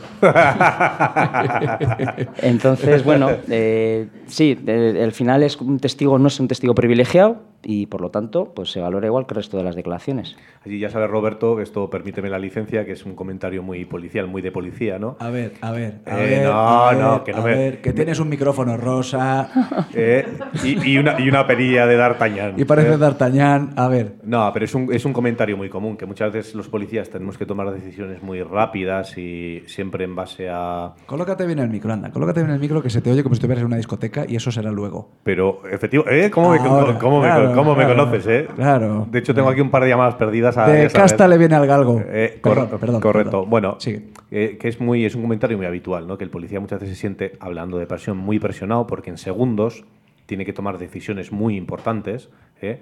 más allá de en un momento dado, ¿no? De reaccionar de una manera, incluso proceder a la detención de una persona, ¿no? Es y y que luego, ¿no? De cuando vas al juzgado, pues, eh, pues es muy típico el comentario de decir, el juez, ¿no? El juez, el fiscal, ¿no? La parte más judicial, ¿no? Los actores judiciales, tienen y no yo creo que al final no se tiene tanto tiempo, ¿no? Por ese exceso de trabajo de pero tienen un montón de tiempo, ¿no? Para pensarse o para juzgar lo que nosotros lo tenemos que hacer en, en- en segundos. Bueno, eso, hay- eso ya sabes que es un comentario muy sí, policial. pero bueno, ¿eh? hay ocasiones en las que un juez tiene que tomar también decisiones en muy poco tiempo. Es decir, tiene que acordar una entrega de registro, tiene que acordar una intervención telefónica en un teléfono. mm, eh, Eso se hace en, en poco tiempo y hay que tomarlo rápido las decisiones. Esto es, Rafa, para que me entiendas, como en Interestelar. Depende del planeta en el que estés, pasa el tiempo, ¿sabes? De una manera o de De otra. una manera o de otra. Eso Puede ser siete años, un Eso- minuto. Eso es, o un minuto. Oye, eh, hablamos mucho de- del tiempo, de la lentitud.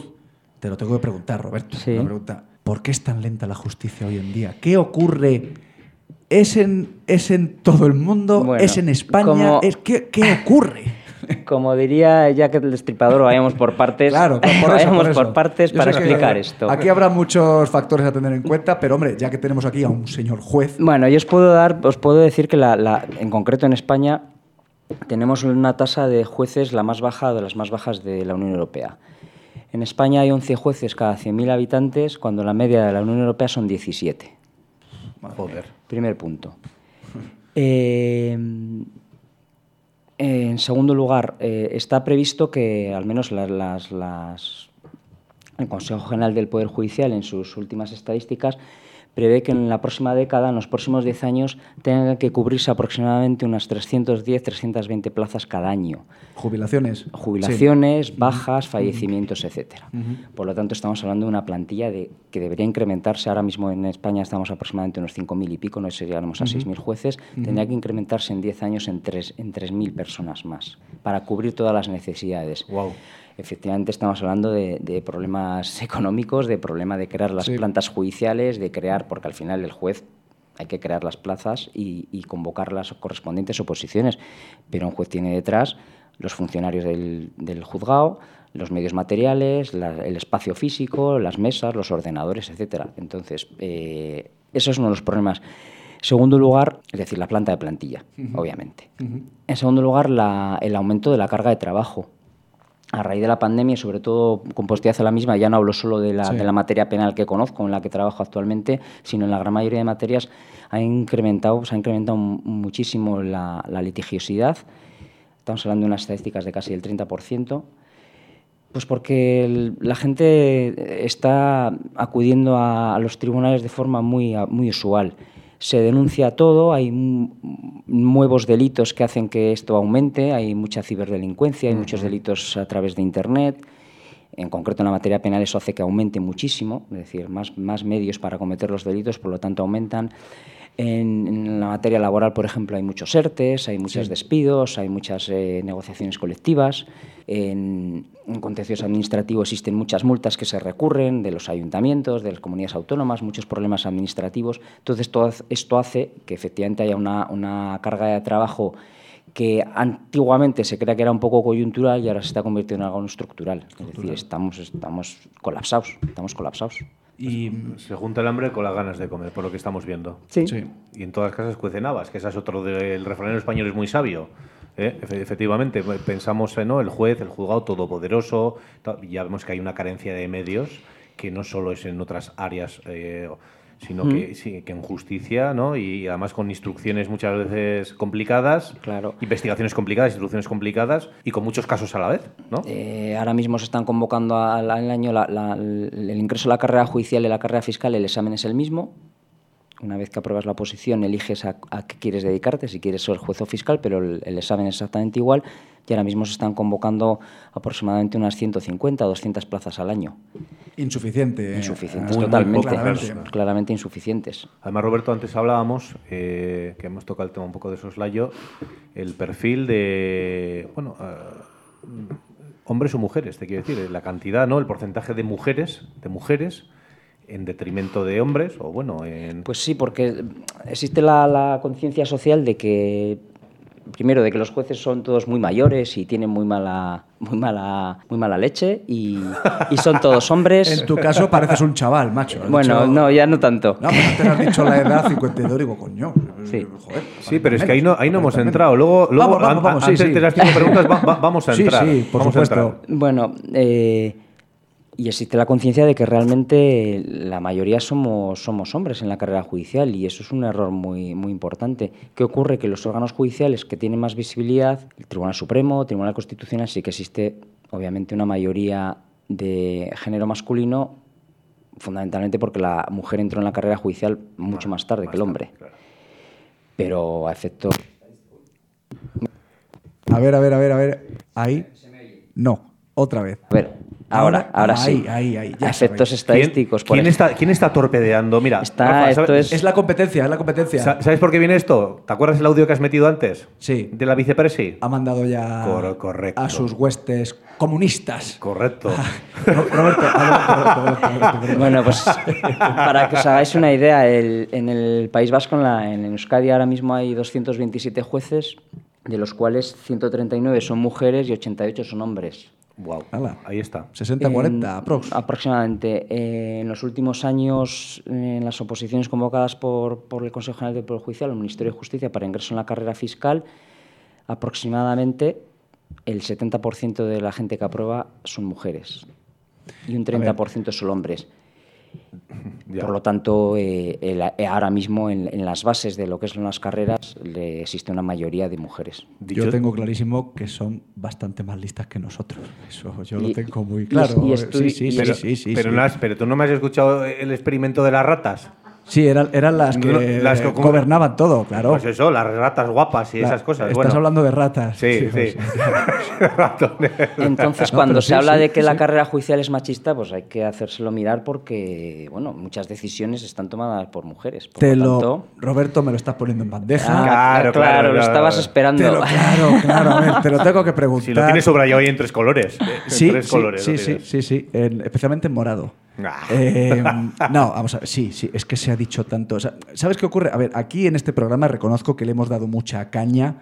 Eh, bueno, hemos dado mucha caña porque era lo que había que hacer a la famosa ley del solo sí es sí. Además, desde el principio, ¿te acuerdas? Sí, sí, sí, sí, sí. Teníamos una especie de contador, Roberto, para que sepas. Sí, sí, sí. Y lo que al Sí, sí. principio parecían Sí, 60, 80, 100. casos aislados, cuando Mil- pasamos de los mil, 1500. y picos, recuerdo la temporada pasada que, que, claro, incidíamos en ello. A mí, de verdad, personalmente, y supongo que a una persona que está directamente relacionada a un, un abogado, un fiscal, un, un juez, más, yo cuando oía escuchar a personas, no voy a decir quiénes, decir que la ley estaba bien hecha, pero que eran los jueces que desde una perspectiva machista interpretaban mal la ley, de verdad me llevaban los demonios.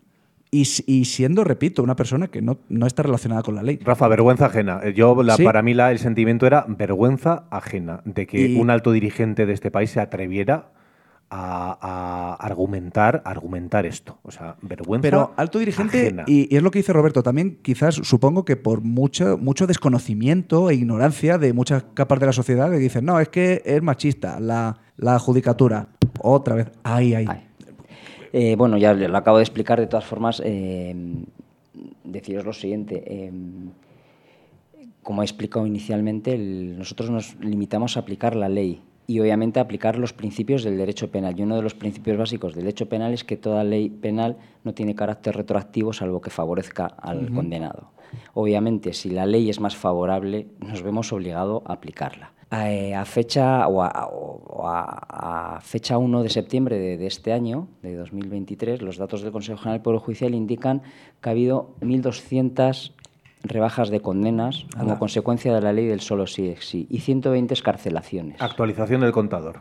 Actualización del contador porque el Consejo ha facilitado esos datos en es público, octubre, es público. es público Público y y es a fecha 1 de septiembre. Estamos hablando de 1.200 escarcelaciones y 120, perdón, 120 Sí, sí, escarcelaciones eso es. y 1.200 reducciones.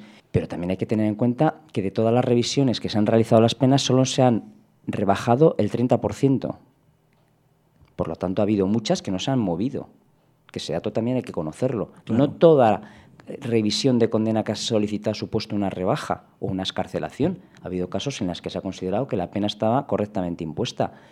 Lo que ha ocurrido es que cuando los límites inferiores de la pena se reducen, obligados estamos a aplicar retroactivamente la ley. Pero eso ha ocurrido con todas las reformas del Código Penal que han existido. De todas han existido muchas. Y todas las reformas del Código Penal han supuesto que muchos procedimientos hayan sido revisados porque delitos han desaparecido o porque las penas impuestas a determinados delitos se han visto reducidas. De todas maneras, e- es increíble, parece un partido tan, tan desigual, o sea, es decir, parece la- el, el Poder Judicial tan preparado, y es así, eh, y con unas exigencias máximas, y el legislativo como tal, ¿no? Que al final es el que crea la ley que luego el juez va a aplicar, y esto es así, quiero decir, y parece que tiene un nivel tan inferior, te quiero decir, o por lo menos eso es lo que últimamente estamos viendo con, Sí. con leyes, quiero Sí. decir, de nuevo cuño o, o- o modificaciones como esta que estamos hablando del, del, del CSI, que el ciudadano medio, el ciudadano que no está imbuido, quiero decir, que más allá de- ni abogado, ni policía, ni juez, joder, el ciudadano medio, el que escucha las noticias, es que no lo comprende. Y además tener en cuenta, como he explicado, que la gran mayoría de sentencias que se han visto modificadas o que han supuesto reducciones o escarcelaciones han sido dictadas por audiencias provinciales, porque los juzgados de lo penal, como el que estoy yo, no- normalmente no juzgamos delitos de naturaleza sexual, salvo los que tienen aparejada una pena muy baja. Y en las audiencias provinciales, en la gran mayoría de ocasiones, la sala, que está formada por tres magistrados, la mayoría son mujeres. Teniendo en cuenta además que el- un tanto por ciento elevadísimo de los recursos que se han presentado después ante el Tribunal Supremo han sido confirmados estas rebajas o escarcelaciones. Es decir, el Tribunal Supremo ya ha dictado doctrina, se ha, Ha sentado doctrina, doctrina, claro, y claro. bueno, están bien hechas en la gran mayoría. Creo que ha modificado muy poquitas de las reducciones escarcelaciones. Poco, muy poco se puede añadir, porque si lo dices tú, Rafa, sacando una estadística, ¿no? Sí, Como tal, claro. o vengo yo a hablar de las cuatro cositas, te quiero decir que no son poco del trabajo Sí, diario, y aparte- pero te lo está diciendo un señor juez. Y no, y no doy mi opinión personal, o sea, estoy dando datos, datos O- objetivos del es. Consejo General del Poder. Yo puedo tener mi opinión personal sobre las modificaciones que ha habido como consecuencia de la ley solo es sí. A los efectos de, del consentimiento, sí, que era un- una premisa que ya existía antes. Ya existía. Es decir, no, obviamente, ¿no? Lógicamente, el sentido común nos dice que ya existía antes. Pero bueno, con independencia de mi opinión personal, lo que soy da- datos objetivos y luego que cada uno saque sus conclusiones. Mm, es que si sacamos las conclusiones y vemos lo que tenemos, amigos míos. Son, de- son devastadoras y son, Sí. y son para echarse a llorar, ya te digo, esa diferencia de nivel, ¿no? De estar en una Champions League, ¿no? La judicatura española y demás, y con esa carencia de medios, jugando la Champions, como se suele decir, y los coleguitas de que se dedican a hacerlas, estar justo en primera federación bajando a segunda. Mira, un símil futbolístico. Y no quiero hacer sangre con esto concretamente. Nah, que va, nah, nah, no, que va. Pero es que esta semana, esta semana ha salido el dato de que España ha caído del puesto 5 al 22 en seguridad para las mujeres en España. en los últimos cinco años. Hemos pasado de ser un país muy, muy seguro para las mujeres a un país menos seguro. Esto, quiero decir, ¿sabes qué ocurre, Roberto? Que yo, eh, Rubén es, eh, digamos, un empleado público, yo soy un empleado privado. Entonces, yo todo esto muchas veces, seguramente erróneamente, pero me lo llevo al campo privado y yo digo, si una persona hace un error paralelo o homologable en una empresa privada, esa persona está en la calle y se acabó. Entonces, eso es lo que frustra de verdad a personas que te levantas, que madrugas, que pagas facturas y luego sale un cantamañanas o una cantamañanas, que ahora son unas cantamañanas, diciendo estas idioteces y la ley y los jueces y los estamentos jurídicos les demuestran lo contrario y aún así, con la prueba fehaciente en la mano, se reafirman. Eso en una empresa privada jamás podría ocurrir. Bueno, sí, podría ocurrir, pero al final es que está en la calle esa persona. Bueno, pero más allá de eso, Es- Rafa, es algo frustrante. También, aun siendo funcionarios públicos, tú bien sabes que el policía que comete un error, que se expone también a un, a un- Sí, por supuesto. a un, a un castigo. Te entiendo por dónde vas. ¿eh? Pero Totalmente. estoy hablando, Sí, ya me sí, entiendes. sí, yo, lo he dicho, yo lo he dicho muchas En veces. Yo función, soy, de, en función de rendimiento, en función de productividad, Claro, lo sé. Lo claro. Yo lo he dicho muchas veces. Yo soy hijo de funcionario público, hermano de funcionaria pública, eh, médico, enfermera. Pero es que para mí la clase política no, no están en esa liga. Yo No, no, no, no, sí, verdad- sí, eso, eso quiero que, que- que queda claro y patente y Eso además está- con datos objetivos, más allá de, de opiniones. Eh, ¿Qué le vas a.? Le, le- le- le fusilamos ya con tus cinco preguntas Sí, a sí, Roberto, sí, ¿no? De, sí, sí, ¿eh? eh, macho. A ver. Es que ya sabes cómo va esto, Roberto. Es que ya eres. Nos consta que eh, nos has escuchado. Ya sabes, todos los invitados aquí. Además, fíjate, por, por, por Spotify, por los eh, por el Instagram de Rubén. ¿Cómo que eh, el de Rubén es el de programa? ya, bueno, Para que tú ni lo tocas. lo- yo- claro, yo. y, el, y el Instagram tampoco. y el Instagram tampoco.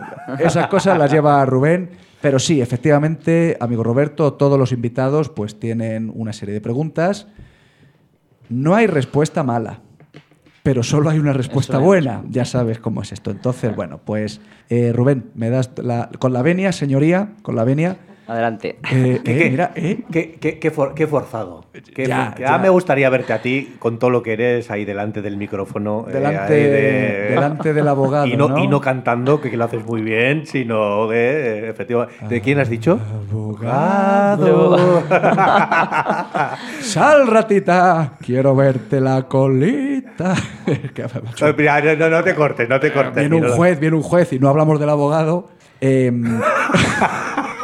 Has hecho el gilipollas delante de un eres muy grande. sí, la verdad es que sí, qué vergüenza. Pero lo has hecho muy bien. Eh, Roberto, primera pregunta, primera pregunta. Te vas a reír, pero esta, esta es como siempre. ¿Comunismo o que tu país, o que el primer ministro de tu país sea Sylvester Stallone? qué, qué difícil. Toma. Pues. me Hemos puesto a un juez contra las cuerdas, ¿eh? Sí, sí, contra las cuerdas y casi en la lona. ¿Qui- ¿Quién hace las preguntas hoy, señoría? Ay, ahí está. ¿Me puedo acoger a mi derecho a no declarar? ¿Eh? Esta no- respuesta no la esperabas. Esta no nos la había soltado. Eh, Pues me voy a acoger a mi derecho a no declarar. De acuerdo, ¿eh? se acepta, se acepta. Se acepta la, la- la pregunta. Voy a dar con el mazo, la mesa. Eh, pa. Eh, Lo que no voy a acogerme en todas las preguntas. Claro, claro. Ah, porque si no, claro, no Roberto, tiene sentido. segunda pregunta. Esta es algo más sencilla. Además de una persona con tu experiencia y con tu valía, nos interesa. Mira, la segunda pregunta siempre le preguntamos a nuestros invitados que nos digan o nos recuerden una lección, una moraleja, un aprendizaje que, que hayan tenido muy presente a lo largo de su vida. Algo que aprendieron en su momento, al- algo que vieron, algo que les dijo su padre, un profesor, algo que les ha, por lo que se han regido siempre en muchas situaciones.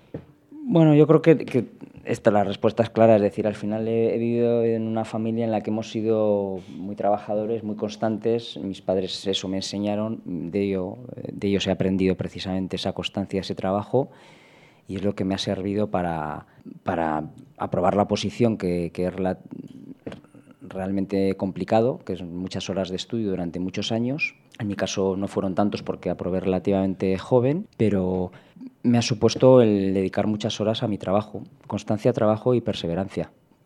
Y gracias a la familia y a mis padres, Como consejo es bueno, ¿eh? Joder, qué mensajito. Roberto, un- mira, voy a, voy a meter un inciso. A esos jóvenes licenciados en Derecho que quizás ahora se están preguntando, oye, la judicatura puede ser mm, mi, bueno, mi, mi salida, ¿no? Mi carrera profesional. ¿Qué consejo les das o qué les recomiendas a esa persona que en este momento se lo está preguntando? Pues le recomiendo que es una salida profesional muy, muy válida, obviamente.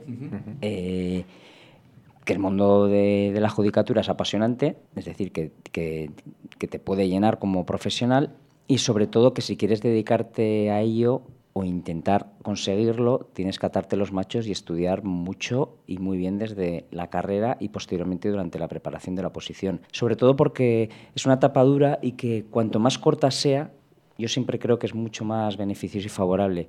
Conozco a gente que ha aprobado después de muchos, muchos años de estudio, pero el desgaste personal y familiar, incluso económico, es, es- es importante. Entonces, eh, creo que todo el mundo tiene opciones de aprobar.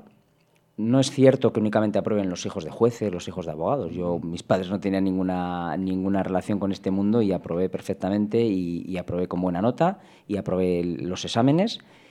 Y gracias al esfuerzo, al trabajo y a la constancia se puede conseguir. Ese sería el consejo fundamental. Maravilloso. Lo Perfecto, compro. Perfecto. Y me lo tatúo la próxima vez, que hacía tiempo que no me ponía, que me hacía un tatuaje. Sí. Prosigue. Ya, vale. Madre de Dios. A- tercera. ter- eso Tercera. es, eso es. Esta no vale como pregunta. Tercera pregunta. Además, esta pregunta me gusta con nuestro invitado de hoy. Roberto, bueno, la clásica, la clásica pregunta. ¿Cuál es la última multa que te han puesto? La última multa que me han puesto. Que- que- ojo, que puedas contar. No, sí, sí, no, hombre, no, no, no suelo cometer sanciones habitualmente, pero... To- Todos, todos los invitados me miran a mí siempre, Roberto, no pasa nada. Pues yo diría que la última multa que me han puesto probablemente ha sido aquí un compañero de nuestro amigo Rubén, es decir, un- por un, estacionamiento mal realizado. En- Bueno. En, la época en la que los agentes de la policía local de Vitoria estaban en huelga de celo, también he de decirlo. Amigo. Malditos maderos. Es, de- es decir, eh, en un lugar en el que habitualmente, no voy a decir el sitio, pero un lugar en el que habitualmente se permite aparcar, y hay coches aparcados todos los días, en la época de, de la famosa huelga, no sé hace cuántos años fue, pero fue hace unos Lo- cuantos años, pues el vehículo estaba mal aparcado y bueno. pues Lo tengo que preguntar. sanción. ¿Recurriste? No, no, no, no, ni mucho menos, no, porque no, no, estaba mal aparcado. Lo que hice fue pagarla prematuramente para, Bien. para pagar menos, obviamente. Bien, no, no, no, en ningún momento que había recurso. Como decía- Me estaba imaginando Roberto redactando tu, tu No. pro- tu propio recurso. Como Pero- decía el caballero templario de Indiana Jones y la última cruzada, eligió sabiamente. Cuarta pregunta, Roberto. La típica pregunta que se le hace a, una- a un juez. ¿Extraterrestres? ¿Sí o no? Hay, hay que argumentarlo. Hay que argumentarlo. Bueno, Sí. la respuesta es no. mínimamente. Mínimamente. Yo creo que no. Me decanto por el no. Eh, ¿Por qué? Pues porque hasta que me demuestren lo contrario y a pesar de que haya gente que, como hemos oído en un audio, manifiesta que hay que ir al, Exacto. A, a Marte. a Marte en a un vivir, cohete, en un a, en- cohete. a vivir, yo creo que, que no existe vida fuera del planeta Tierra. Bien. Ay, Lady Cohete, cuántos momentos de gloria nos va a dar. ¿eh? Pero seguro, pero seguro, Lady Cohete. Seguro que ninguno ha declarado delante tuyo. Que no has tenido la sensación de decir, este, este, Ah, tío, bueno, este es- tío no ha podido nacer en el Este planeta Tierra. Sí, hombre, hay muchas, muchas anécdotas al respecto. Sí, obviamente muchas veces ves a gente y dices, no, no puede ser, no no, puede, esto no puede ser imposible. Puede ser, es imposible que me convenzca con esos argumentos. Quítate la máscara de una vez. Venga, eh, última pregunta, Roberto, Sí. que aquí acabamos. Eh, RQR tiene, bueno, pues el honor de tener a John Wayne como nuestro, nuestro artista, nuestro mm, referente de cabecera. Y en su epitafio, John Wayne, John Marion Wayne, se puso feo, fuerte y formal. Llegado el momento, en tu epitafio, en tu lápida, en tu tumba, ¿qué te gustaría poner, qué te gustaría grabar para que los hijos de tus hijos de tus hijos vayan y digan, ole? Uf. Puedes acogerte también, ¿eh? No, Oye, bueno, eh, eh, aquí ha habido de todo, hemos oído sí, respuestas de todo. tipo. Jolín, sí, sí. hemos- tenemos, tenemos, tenemos para la colección. Sí, sí, hay, hay de Sí, todo, sí. hay de todo. Pues, joder, no sé qué, no sé qué decir, qué contestarte a esto, ¿eh?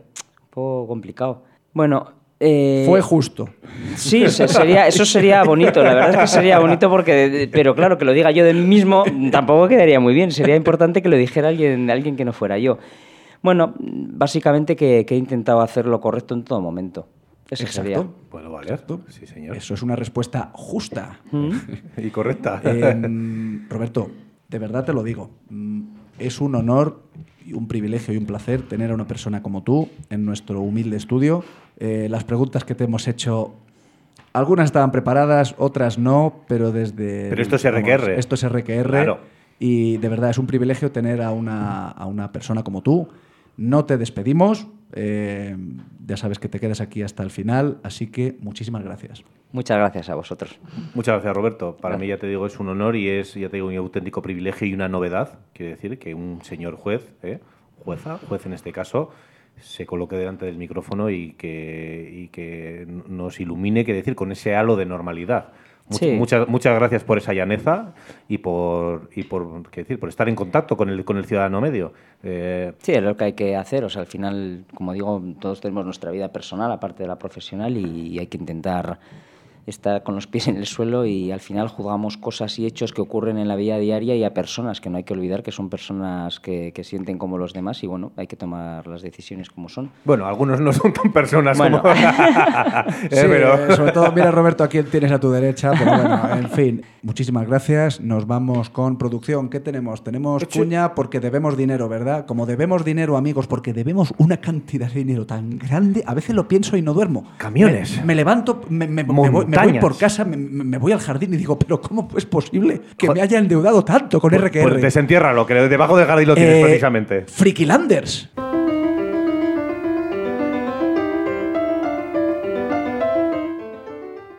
Hola amigos.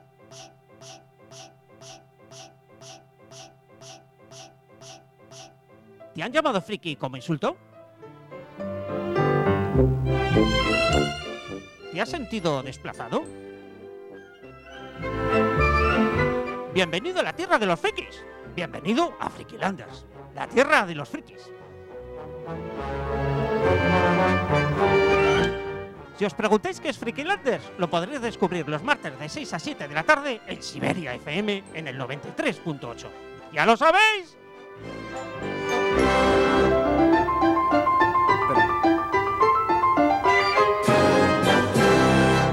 Nos vamos con granujas a todo ritmo.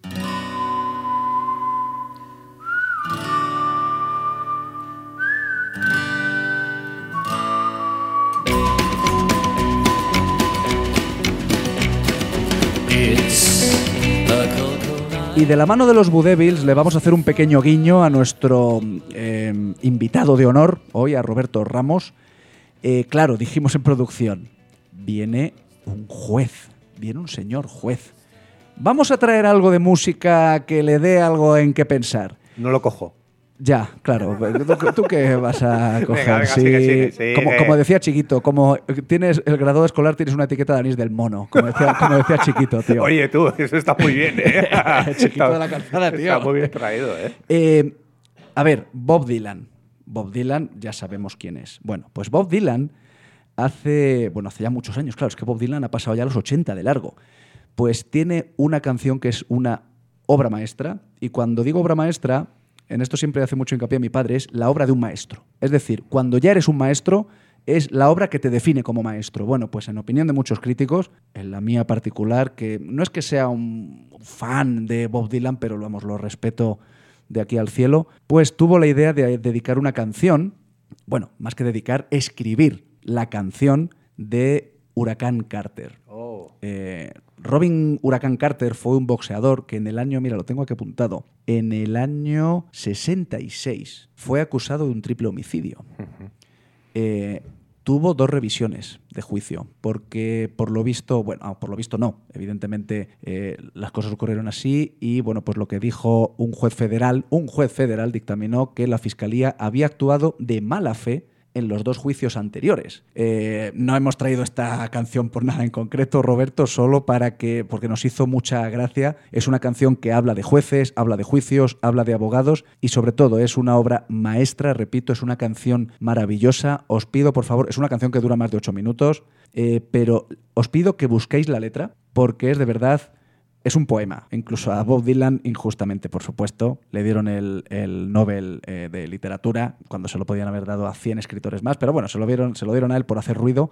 Pero ya había hecho Huracán Carter, que además es una película estupenda, protagonizada por Denzel Washington. Eso es. Eh, en su época gloriosa, en su esplendor, Denzel, Denzel Washington en sus 50 años, hizo de Huracán Carter una interpretación maravillosa, una buena película, cine comprometido, cine social, cine negro. Cine negro me refiero a cine racial, Sí, sí, sí, porque evidentemente fue encarcelado. es un- es un peliculón, ¿eh? Tuvo mucho que ver el color de piel, en este caso de, de Robin Carter, que era candidato a, bueno, al, título mundial de, no sé si recuerdo si peso medio peso pesado, pero vamos, era un, tío muy grande. Y luego escribió sus memorias, falleció hace unos años, una figura que luego además se hizo eh, activista por los derechos eh, civiles de la comunidad negra, de gente encarcelada injustamente. Y bueno, pues pensamos que hoy era un buen día para traer esta obra maestra que es Hurricane Carter. Con vosotros, Bob Dylan.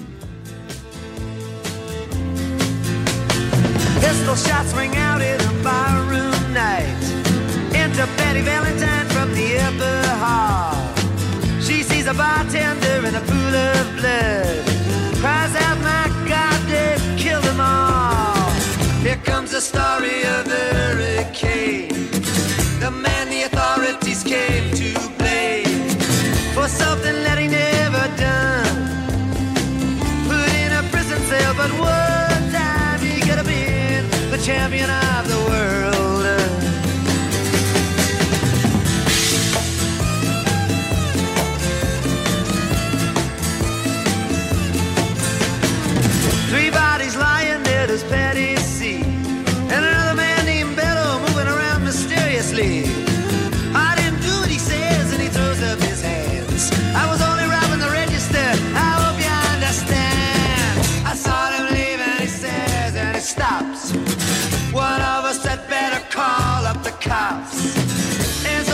they call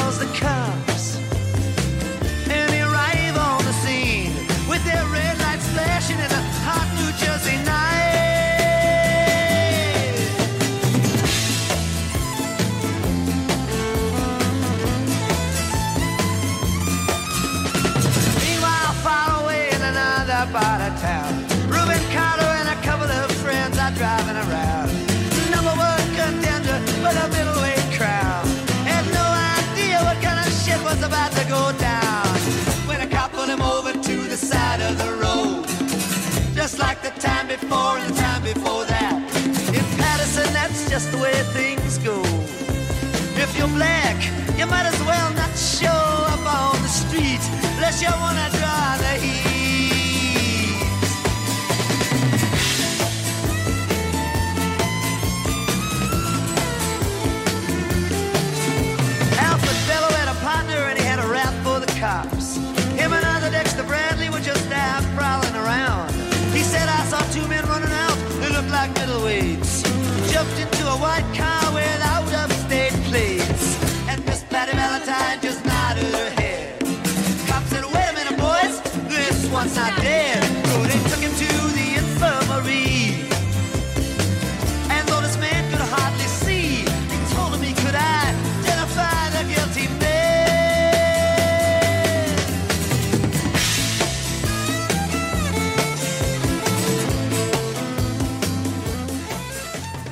¿Cómo te quedas? ¿Y tú? ¿Cómo que tú? Eh, Era, sabes que iba la pregunta. Bueno, sí, vale, también a ti, pero era. Es una, iba dirigida. es una pregunta retrógrada, digo, retórica. No, retórica no, porque espero respuesta, pero iba dirigida a la audiencia, no a ti. Venga, que pues, eres pues vuelve a empezar. copresentador.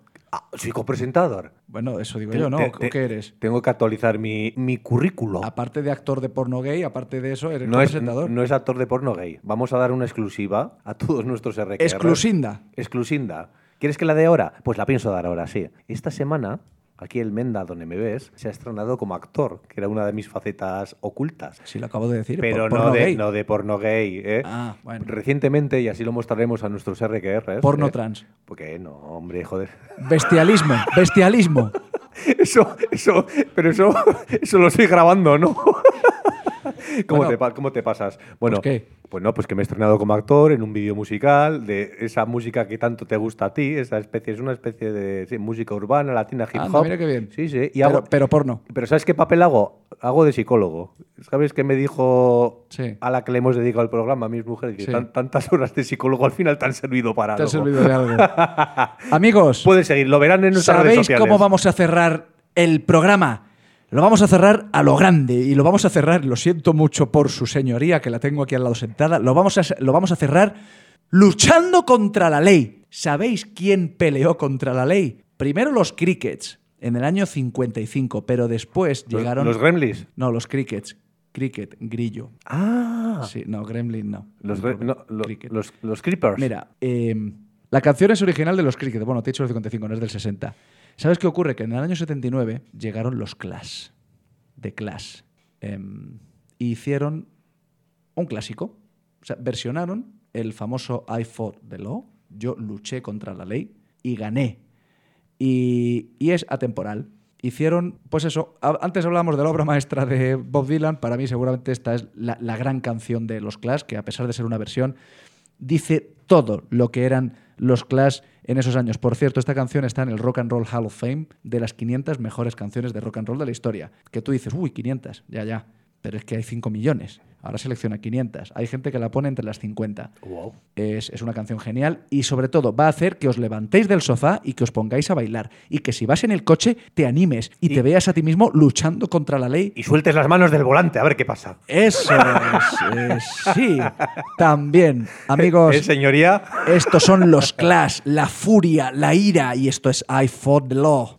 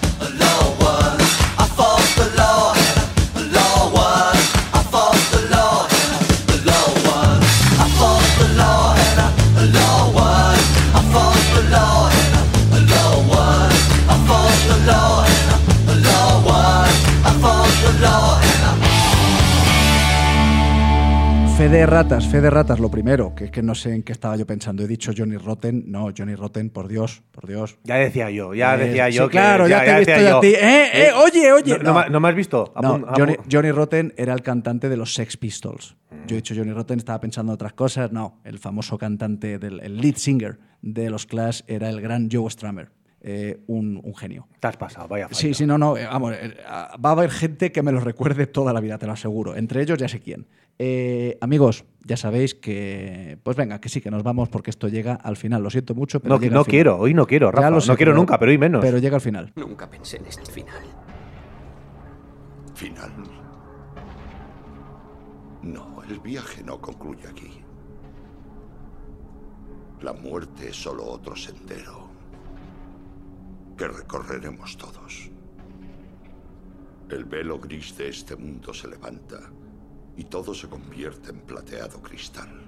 Es entonces cuando se ve. ¿Qué? Gandalf. ¿Qué se ve? la blanca orilla. Y más allá,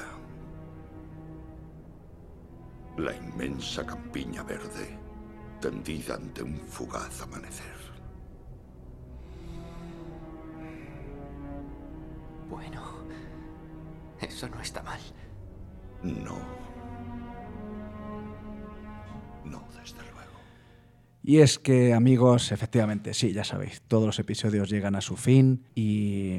Ha estado bien, ¿eh? Sí, hoy ha sido un buen programa. Hoy ha sido un buen programa. Eh, a ver, es que con una persona como Roberto, pues siempre crees que no estás a la altura, porque es así, porque es que, es que tiene una experiencia y una calidad humana y profesional. Pero, que- pero esas son las grandes personas, las que efectivamente, Claro. o sea, es muy, es- yo creo que es una super primicia, ¿eh? Un- Esas son las personas que importan, las que de verdad deberían tener voz en esta sociedad rápida, eh, ignorante muchas veces, en las que personas que no saben nada y de ratas apuestas, como el experimento. Me- eh, sigo, sigo esperando que me expliques quiénes eran los ratones. Eh, ¿Cómo era? ¿Cómo eran los ratones? Los, los, los que eran. la- la- las mierdas, los que estaban ahí. Los ratones en mierda. Tío, ¿Cómo se llaman los, los ratones? Dilo, dilo, dilo. ¿Cómo les has llamado? Los ratones. No, espera, que lo voy a volver a buscar. Búscalo, por favor. No, lo- lo- búscalo. voy, voy, voy. Mientras lo buscas, amigos, voy dando entrada al siguiente episodio. El episodio 5 vendrá en dos semanas. Nos visitará una autoridad y os va, os aseguro que. No, que- Me río porque lo he encontrado. Dilo, Los- dilo, dilo. Los ratones miserables. Los miserables, tú. Los miserables, Jean Eh, Valjean. Pero escucha, tú y yo, ¿sabes quiénes somos? Los machos hermosos. que eran los otros. No, que va, macho, yo soy un ratón miserable. Pero- yo, yo solo hago una cosa que es pagar facturas. Pero tío. Rafa, los machos hermosos cayeron en la homosexualidad y en el canibalismo. No sé si a la vez. Pues entonces o me, una me- cosa antes que la me- otra. me reafirmo y sigo siendo un ratón miserable, tío. Mira. a mí no me verás en el otro bando. Cállate, que el otro día en la Warner de Madrid. Sí. Y, y- y te lo. Vamos, esto hay que decirlo. No, no, no. Sí, sí, sí. No, no. Te quedaste dormido en medio del parque de la Warner de Madrid, ¿eh? Eh, eh, como, un, como un hooligan Y tú- borracho. y tú, pedazo de desgraciado, me despertaste con un beso asqueroso. Asqueroso. Era ahora sí, exclusinda. Exclusiva. Para nuestros RQR, As- por fin ha habido beso. Asqueroso. Eh, hasta, mi, hasta mi mujer me riñó. ¿Pero por qué te duermes ahí en medio de un banco? Que pareces un mendigo. Que sepas que a tu Digo, ¿qué mujer. pasa? Estaba cansado. A tu mujer le pedí permiso para darte el beso. Y no te lo dio, pero lo hiciste igual. Que tú te saltas la ley. En Menos el- mal que tenemos aquí un juez. En el siguiente episodio veremos a ver si eh, está a la altura del indigno beso Mandamos porque de Rubiales. esta- estamos, estamos, como dicen, desbarrando, estamos desvariando y, y, bueno, sí, también va de eso RQR. Amigos, estáos atentos porque vienen premios a nuestras redes sociales. Vamos a sortear una camiseta firmada por los miembros de toda la dirección de Siberia FM y concretamente por Begoña, Rubén Ramos y Rafael Navarro. Vamos a firmar con el miembro. La respuesta... ¿Qué?